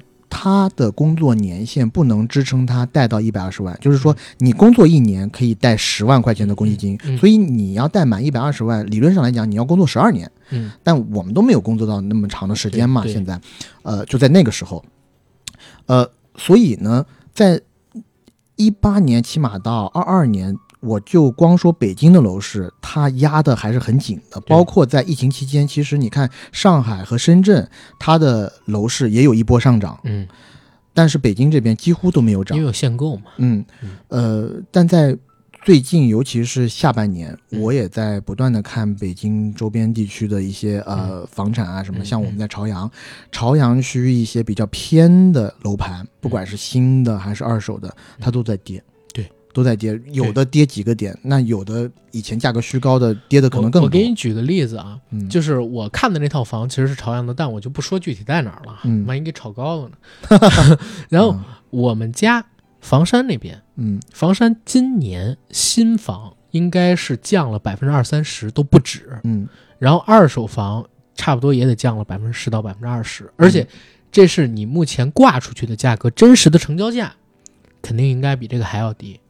对对，就这代表的是啥？我我当然房山是个例啊，可它代表的是北京的郊区。嗯，北京的郊区是这样的情况，北京是一个越往核心区其实越稳的地方，甚至嗯我能明确告诉大家，有一些地方甚至还涨了，对吧？嗯是东西城某些地方，尤其是对西城，但是这个地方的房跟普通人已经没太多的关系了，除非你生来就在那边，嗯。否则你如果正常的去打工上班，工薪族很难去负担起这样的一个房产。没错。你比如说像我，我真认识一个大哥，他买了一套三平米的房，嗯啊，为了学学为了学啊区，学区就是他那三平米的房是在一个小院儿里，那也得一百万左右，一百一百整。一百整。但是呢，是这个嗯样子，就是孩子入学了就可以转手卖掉，嗯快进快出。明白，所以就他买这个甚至还能赚钱，是嗯大概是这样，因为他算的巨明白。你知道跟我怎么说？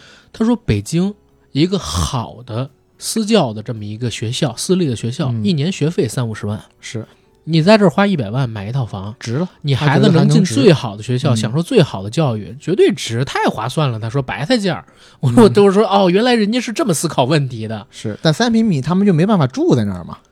他为什么他要学籍？他这但是嗯我之前不是听别人说，就是呃，像转学籍这种嗯，他是不是还得查呀？就是可能是不是有上门家访这种？那我不知道，你管他嗯是不是家访呢？反正他当时弄这么一个，好，就类似于这种事儿吧。然后今年我我觉得好多人关于房子都有看法，问题吧，嗯就是比如说我们家呃在黄山那边的，嗯因为我爸妈今年也搬进新房子了，所以我们老家的那套房子呢就想卖，嗯然后去年没出手。其实我妈妈呢，就是这一段时间一直在跟我讲说，哎，其实去年就应该出手的，但是当时已经在就是四五线城市不是已经开始往下掉的时候嘛，但今年呢就觉得就更难出手一点。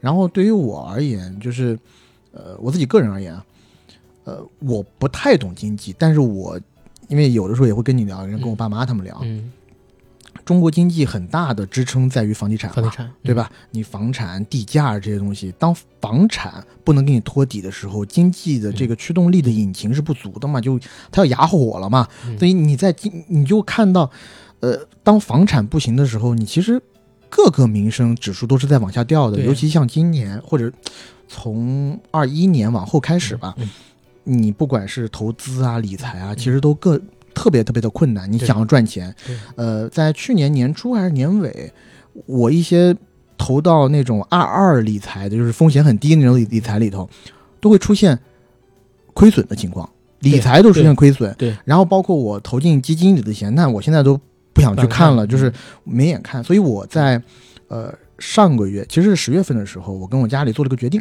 嗯，就是把我这套房子的商贷部分给嗯提前还贷还了。想提前还贷，对，我就想讲什么呢？就是我当时是算了一笔账，因为嗯我跟我朋友呃就聊嘛，有的人说，对哎，你别还或者怎么样，现在其实说实话，你还也 OK，因为嗯啥？因为这个利息，对我们，我当时就算了一笔账，我是觉得每个月交的利息太高了。嗯就比如说，我真的是把一些钱放到理财里头，存个两三年都没有我一个月交出去的利息高。除非你想拿这点钱要干点什么事儿，对，但我觉得现在也不是好时机。对，真就是作为普通人，你就是看着你手上的这些钱慢慢的流走，或者慢慢的贬值，你也真的没有没有什么办法。对，所以就是现在好多人想提前还贷，就是因为这个嘛。但是哦，嗯，呃，我知道的是在年终还是什么时候，其实有很多银行是在劝你不要提前还贷，他不想让你提前还。不是年终什么的，嗯就是一直银行也不希望你提前还贷。啊，就是他们少收的，对呀、就会少收一点。你想这稳定的吃利息多舒服呀，嗯嗯，对不对？现在现在你比如说新买房，嗯，但银行现在，比如说我们作为储户、普通储户去嗯存钱，就是存定存什么的，嗯它利息不是在一直往下调吗？对啊，对啊，它利它就是吃利差呀，啊，是对不对？他就是要吃利差呀。但是今年这个贷款的房房贷利率也降了啊，降了很多。我算了一下，以我正常的那个算法，比起八月份我看房，首付少多少咱先不说，反正看那套房利息应该能少还个四十来万，嗯，利息可以少还个四十来万，按现在的这个，我记得因为我看的平米数比较大，去年还是前年的时候嗯。就已经开始，呃，你之前房贷利率可以去选择什么 LPR 浮动利率，然后那个已经比之前利率要降一点了。更低，呃，反正提前还贷这个事情是在我的同龄人里面今年经常聊的一个话题，因为大家。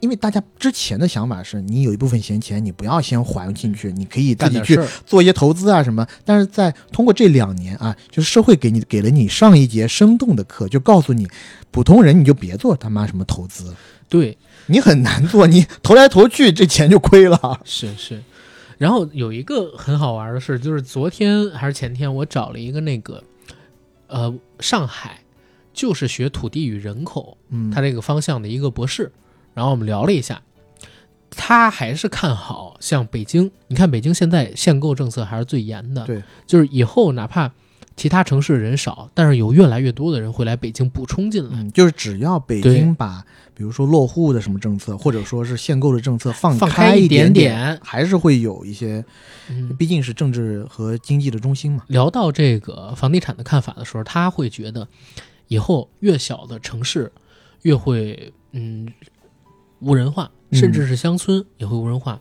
人口呢会越来越向大城市聚集，就有点像日本东京、嗯整个经济圈的大都。市圈，对，所以呢，就是哎，他还是建议我，就是明年下半年什么的该看看，嗯，对吧？对，因为你毕竟是自住嘛，咱又不图用这个房产来致富什么的。现在也，过了那年代，嗯对不对？好，然后这是十月份第一个大事儿，这事儿其实挺大的啊。十月份第二个事儿就比较小了，民生事儿，嗯，吃 十月尿啤酒、嗯，尿皮那个事儿，对吧？十月十九日，有网友发视频称，山东青岛啤酒三厂一工人爬进原料仓小便。十月二十日，平度市市场监督管理局发布声明称，十月十九日发现涉青岛啤酒三厂的网上相关视频后，我局立即成立调查小组进驻现场进行调查，并对视频所反映的该批原料全部封存。一经查实，我们将依法依规严肃处理。对这个事儿，你也不用查实了，就是真的，就这都看 就到看视，频了，我看真真儿的。哎，对，但如果这视频是 AI 改的呢，也有可能。应该不至于。我觉得那哥们儿可能是看了《红高粱》，红高粱，效仿姜文说呢，对，对吧？往酒里撒尿，但就是是这这一味尿，呃，才能让他的酒独特的风味儿。对有老味儿。但是这个真的挺恶心的。我当时看到这个新闻，我真的不想喝青岛啤酒了。万一是我，但是后来你知道吗？我有一哥们儿就跟我劝，说但是你你知道那一桶有多大吗？对，那么一大罐，我就想说，他稀释到最后，一人也就沾那么一丢丢。而且那个大罐儿里边的酒，你以为人家就不再消毒一遍，就给你直接灌装吗？或者瓶装吗？他还要再消毒的。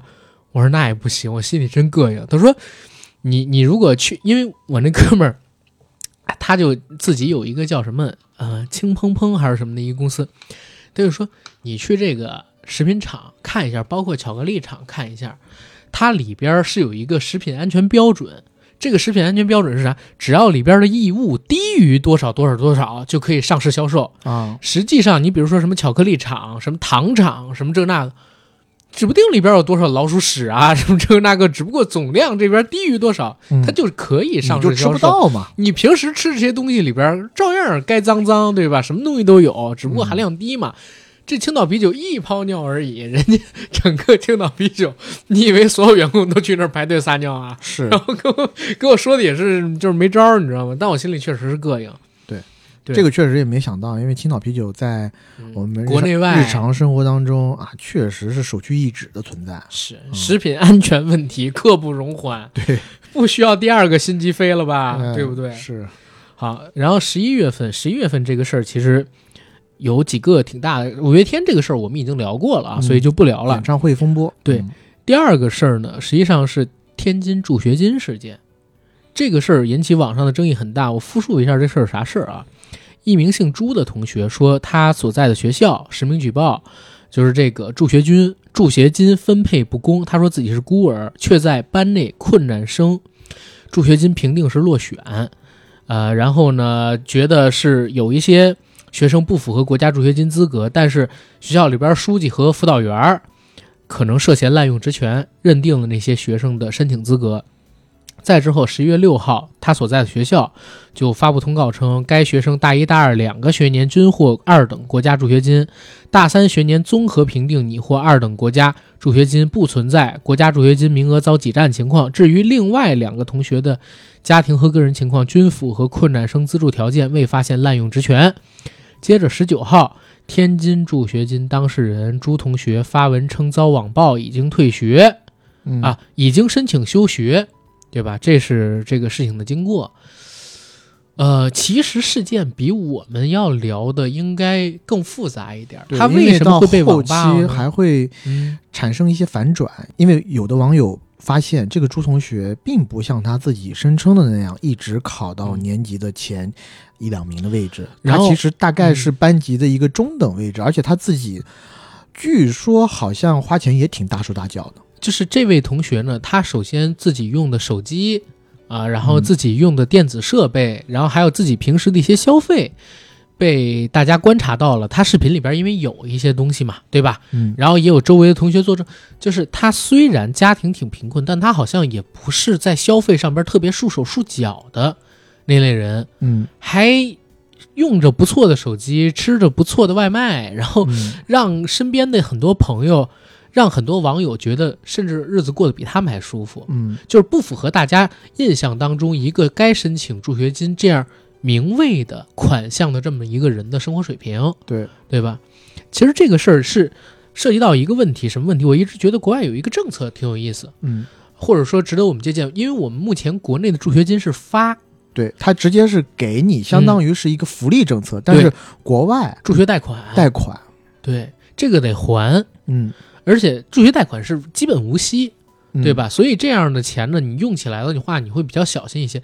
现在国内有一个什么样的问题？首先，助学金这个事儿，有一些学校，反而在我当年可能是存在这么一个情况啊，学习成绩好的嗯啊，可能就能够在虽然你的家族不是特别，虽然你的家庭不是特别贫困，嗯，但是有可能享受到助学金。对，因为他的助学金的选拔标准，嗯。它是有一定的范围可以波动的。对，就比如说在可能评定，贫困嗯，它有一个范围尺度，嗯，那你并不是说按你完全按你贫困的尺度来，是不是说你最穷你就应该拿助学金，而是在这一波的同学里，你还是得择优给予。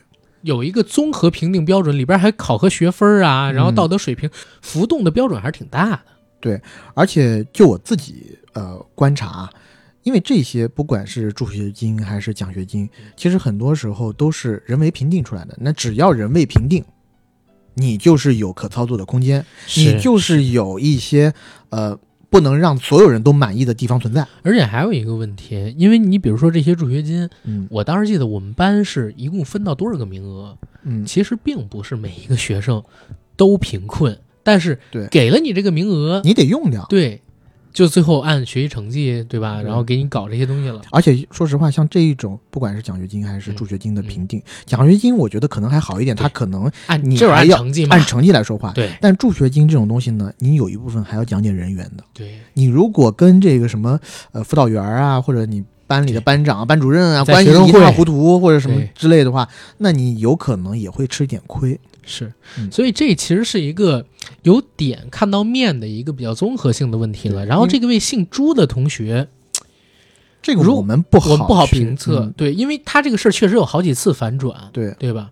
嗯，呃，但是我觉得你刚刚讲的那一点特别好，就是呃，国外的这个助学贷款政策，我自己授人观察到的不如授人以渔嘛。对我自己观察到的，就是我在国外嗯。呃上学的时候，我们同班同学有很多啊、外国的同学，其实生活没有我们想象的那么富足哦，嗯因为他们有好多人年纪也挺大了，嗯去上学、上研究生啊什么的，他们自己负担自己的学费，然后有一些人是拿自己的贷款。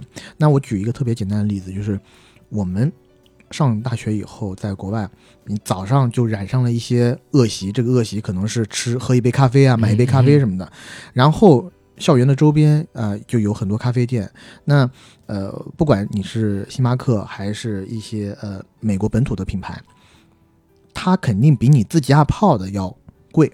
是，我记得特别清楚，就是我在那边上学刚刚第一个月，然后和国外的一个呃同学关系很好，我们一起上学的路上，我们就说，哎，我们要不买杯咖啡嘛？然后刚好也买个早餐。我们在星巴克里买了那个小的面包嗯。和那个 cookie 饼干嗯。以后，我想着就是那就顺手在这儿也买了咖啡了嘛。但是我的那个美国同学跟我讲了一句话，他说不，不要在星巴克买，说星巴克的咖啡太贵了。啊，啊，他直接说的是我负担不起，他就然后他去呃学校自己经营的小吃角啊什么东西，嗯他有一些自制的咖啡机你可以用，嗯他用这种用。然后包括我认识的一个男同学，自己开车从田纳西州就是那种呃乡村那边啊开车开过来，然后他自己租的房子，我去他家玩过，嗯，呃因为我们呃中国留学生也好，你要么就住在这种呃比较大的学生聚集区，然后要么就住在学校周围，要么就住在宿舍。嗯他呢，因为是就是美国人嘛，他胆子更大一点，他其实是住的我们当年学校所在城市一个不太好的区域，就是图便宜。他每天开车上学，我问他你为什么要住在这样的一个区域？因为他那个区域真的是很凋敝的一个社区哦。嗯他说没有其他原因，就是因为我负担不起。对，每个月四百多美金的这个租金，他负担不起。你可以想象，他的所有的学费都是呃就是学生贷款出来的。然后呃，一直到前几年我跟他聊他在天的时候还，清吗？他在还清。嗯就是有的人学生贷款他要还很长很长时间是的，是的。好，十一月份的第二个事儿，呃，就是江西南昌二点二亿彩票中奖事件。这个事儿真的特别吊诡。江西南昌一个彩民在快乐八游戏选七的玩法当中花了近十万元，通过五万，通过五万注，就是一注两块啊，嗯，五万注加倍投注的方式，独签一个号码，然后中了两点二亿人民币。而其中单注奖金因为只有四千四百七十五，因为我刚才说过了十万，然后每注大概是两块，一共是花了五万注，意味着该彩民不但是全中了一组号码，然后这组号码呢单注的中奖金额还低于一万元，低于咱们国家单注中奖金额高于一万元要上缴税税费的这么一个标准，它不用缴任何税，二点二亿不需要缴任何税。太离谱了！我当时看到这个新闻的时候，我说，我如果信这是真正有人中的奖，我就是个傻子，你知道吗？嗯就是糊弄我一下。我在这个国家吃地沟油，喝三鹿奶粉，现在连对，中彩票的这个权利都不给我。现在哎呦，彩票一直以来我都不买，我就把它叫穷人乐。但我身边真的有人中过彩票，就是嗯我有的时候还是想会去买一些彩票的，我有一保持着这种嗯，美好的愿望。我有一姐姐姓胡，她老丈人中过好几次彩票，但都是中就是几万、十几万这种。但是他是天天买，天天买，每次必买，已经买了几十年的那么一个老彩民。但是他只中过最多就是十几万这样的一个一一个钱，其他人我是没见到过有中的。然后这哥们儿事儿出了之后，在网上引起的争议特别大啊，有人说彻查贪腐啊，然后怎么样，但是一直也没看到什么动静。然后网上又多出好多二创视频，就是说，如果你中了二点二亿彩票，你会是什么反应？嗯，只有嗯吗？嗯，为什么？因为我早就知道我会中 二点二亿彩票，啊，就是内定的。内定。呃，对。然后我在知乎上面看到一个很有趣的说法，这个这个说法不一定真，但是可以到这儿当一个很有趣的知识分享跟到大家。嗯他说，因为呢，咱们国家有很多地方政府要举债经营，嗯有很多的亏空，然后有很多的款项是到了年底的时候一统算啊，或者说到了各个该结算的月份一统算，发现哎有窟窿填不上的，对，这个时候该怎么办呢？往往彩池里边的奖金就是一笔你用了，可能也不会对其他的各项支出、财政收入有什么影响的一笔嗯钱。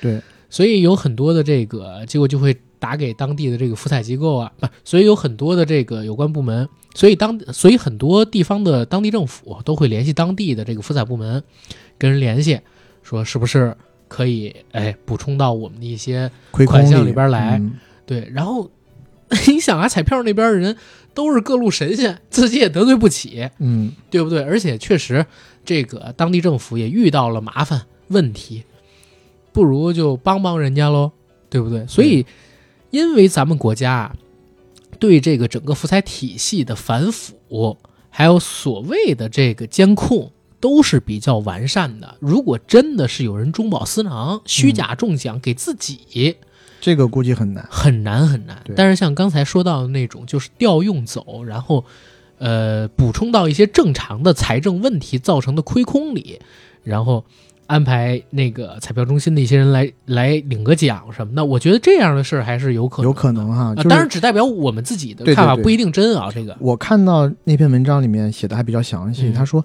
很多人看到类似新闻就喷黑幕，就说严查福彩分管主任，对。像之前那个背手主任套个头套一直领奖的系列套图啊，被喷了又喷，以为钱都被主任贪走了，其实没到领奖，嗯。钱早就被挪用了。对这个是文章里面是这么说的。领奖只是隔一段时间把账目平一下而已嗯。为什么总是有这种看起来特别离谱、装都不装的新闻出来？因为福彩中心其实是一个很小的事业单位，嗯地方上编制就那么几个人，嗯一般也没什么项目能做，属于钱少人少事儿多。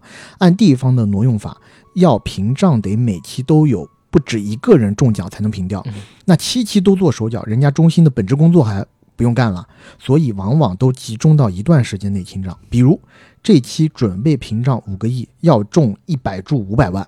那最好的方法当然是分散各地不同投注站，不同人开出一百注头奖了。嗯嗯但是人家中心就那么几个人，嗯，哪有时间给你安排这么大一场乌龙？所以领导交办下来，这期要平账五个亿，落到中心经办同事的手上，就让信息科下一百注就完事儿交差了，嗯所以才会这么容易被抓包嘛。对但也不叫抓包，人家只是网友觉得不对，但压根儿也没有人去真的调查嘛，对不对这这就已经很能说明问题。如果真的是有人中饱私囊，对吧？嗯肯定会有调查的呀。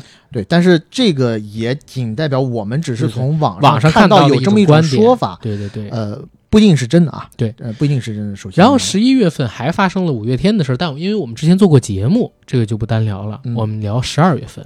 对，十二月份其实这个第一个事儿啊，它是一个联动效应，因为进入到十二月份之后，很多北方的朋友发现天气特别的冷，嗯，今年真的特别冷。北京一直在零下十度左右徘徊，我都惊了。但实际上，为什么我说可以和今年年中那个极端天气又挂起来呢？嗯，是因为我真的搜了一下之后，发现啊，它居然还是因为全球变暖现象对、嗯全球变暖现象造成的全国寒潮。比如说，十二月十四日以来，我国大范围出现了寒潮过程，又是影响范围广、持续时间长、向态复杂、累积降水量大，各地方都下雪了嘛。嗯落区和前期过程重叠度较高等特点。然后呢，原因是在全球变暖的背景下，北极地区增温速度是全球两到三倍。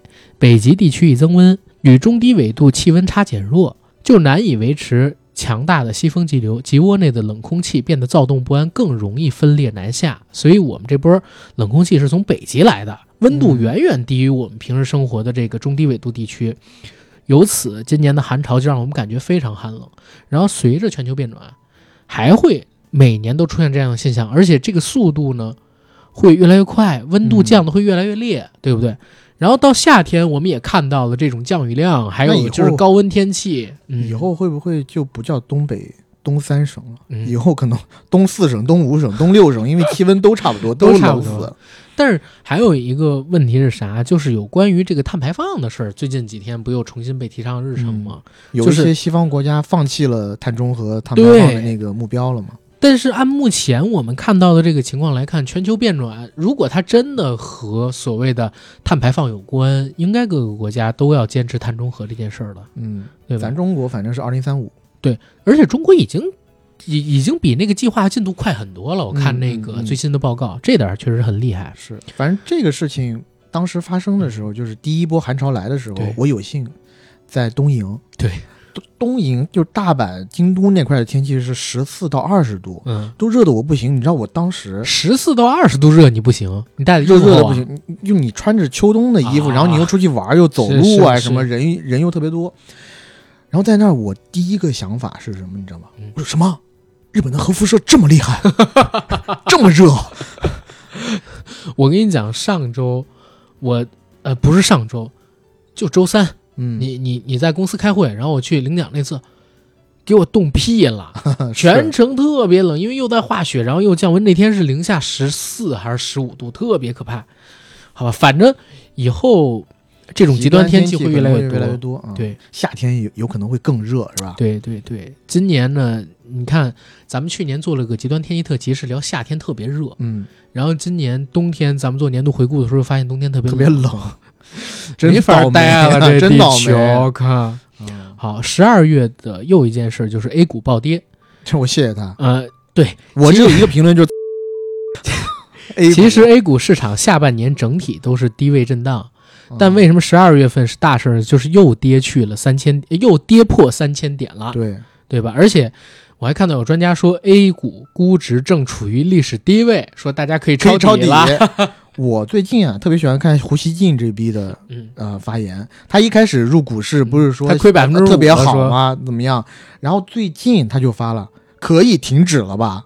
你跌到什么才是个头啊？但是他后来可能自己发现自己发现不当，然后又嗯好像又补了一条，说什么呃，但是我对这个经济还是有信心的，已经到低位了，那未来应该就是会反弹什么的。是这个事儿，就跟咱说的那个一层下边儿有地下室，对地下室下边呢有地狱，地狱下边有十八层，嗯，你一层一层往下走，对不对？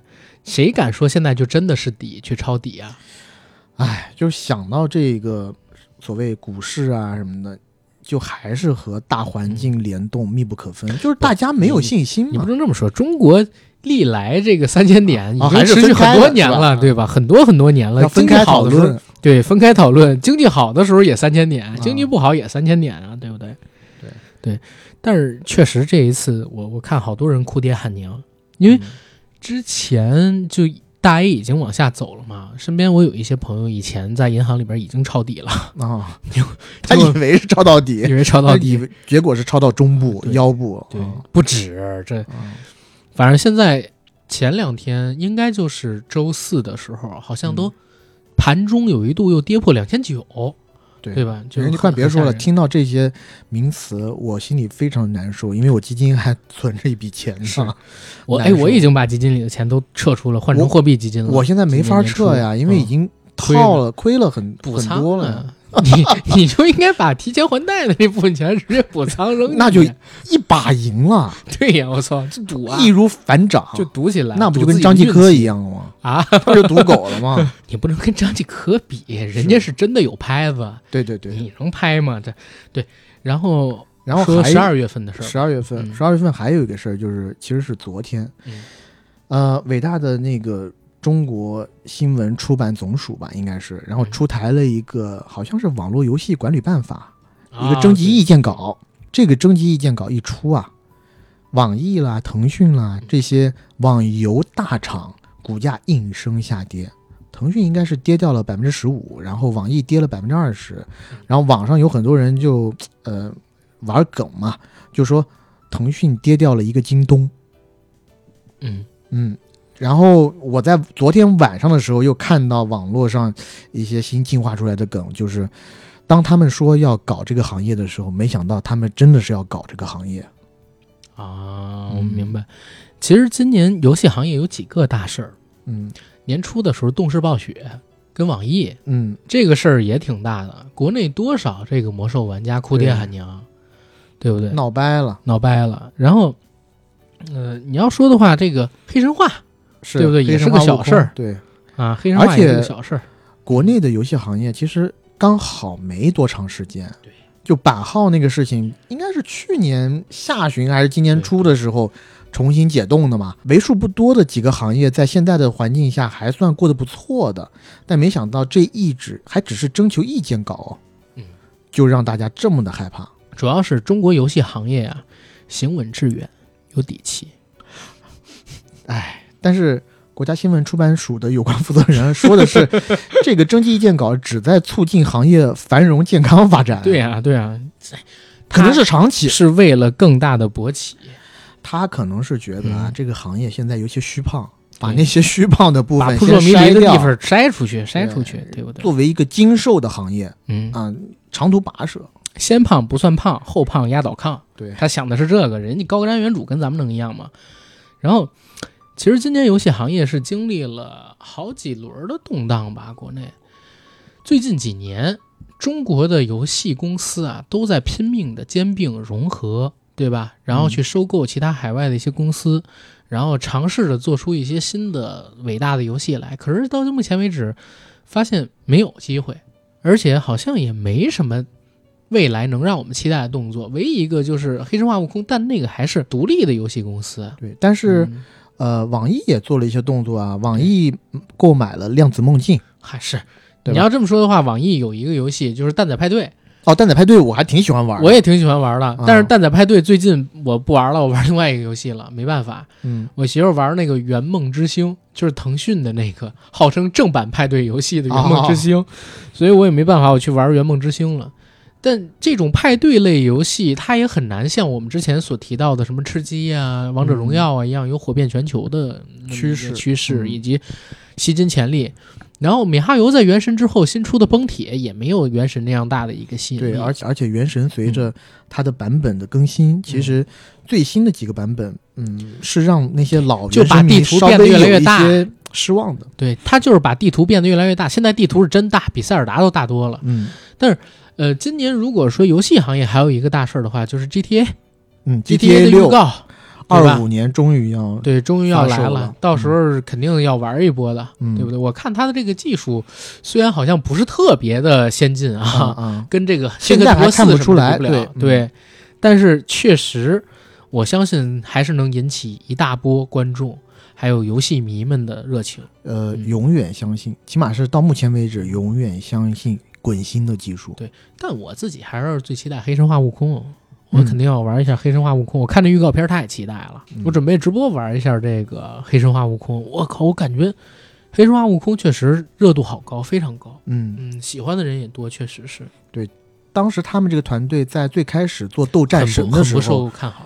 没有，我就说他们啊当时在呃腾讯内部做斗战神的时候，对，对，当时也是非常看好的。就是嗯他第一波预告片出来的时候，那真的是天河水师啊！嗯，就是当时的那一款预告让我感觉到了中国游戏行业有了希望。但是随着版本的更新，嗯随着腾讯不断的去压榨这个游戏的赚钱潜力，这个游戏也就嗯相当于是废掉了。这其实也是好事儿，就因为有这个事儿在前面，才要保证自己的独立性。嗯对吧？如果一开始就很顺，然后始终跟这些大厂保持巨大的合作关系，不是紧密的合作关系，它还能有现在的独立性吗？嗯，游戏科学还是很看好它的。对对，行。呃，关于二零二三年的事儿，其实我们也聊了很多。大家看一月到十二，其实有很多事儿我们还没聊嗯，啊、一方面是真的不能聊，不好聊，不好聊不不好聊；另外一方聊进局子里了，对不太行。另外一方面是我们俩可能对某一些话题也并不专业。嗯如果有一些可以聊的，但是被我们遗漏的事儿，希望大家可以在评论区里边稍稍做一丢丢的补充，嗯对吧？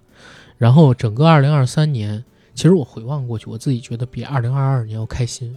嗯我记得二零二二年年底咱俩坐在一起，也是在这屋，就这位置，咱们聊这个二二年回顾的时候，我是觉得二二年特别不舒心、嗯，尤其我觉得是压抑。我们行业也惨。对，这今年好歹咱们这种喜欢影视的，嗯。呃，在影视方面给我们得到的快乐还是挺多的。对，而且确实行业也在复苏，嗯，嗯、而且再说一嘴，你像你今年还去了日本，对对吧对？我也去了几个地方玩，就是我们整体能感觉到心胸还是开阔的，能嗯走到的地方更多了。这个带来视野上还有心态上的改变是，很大。嗯所以你说去年年底还老问题，世界变得更好吗？我觉得今年比去年稍微变得好了一点。对对，但是也有很多的问题吧，今年过得也没有像想象想象中可以那么舒服变得那么好。或者跟咱们初出茅庐那几年比，那个时候真的是好时代是的，是的，是的。啊！每天都感觉有更好的一天在等着自己那种。嗯我觉得就现在就是，呃，多多少少就是弥漫着一种有一些些悲观的气氛，对于未来。是是的，嗯是的，希望吧，希望未来能更好吧。然后，二零二三年，我们总结了一月到十二月份发生的各种大事儿。希望二四年我们在回顾的时候，好消息能比现在的多，嗯对吧？然后困难的日子到二四年年底的时候能过去，或者说能看到即将过去的曙光。嗯，好吧，行。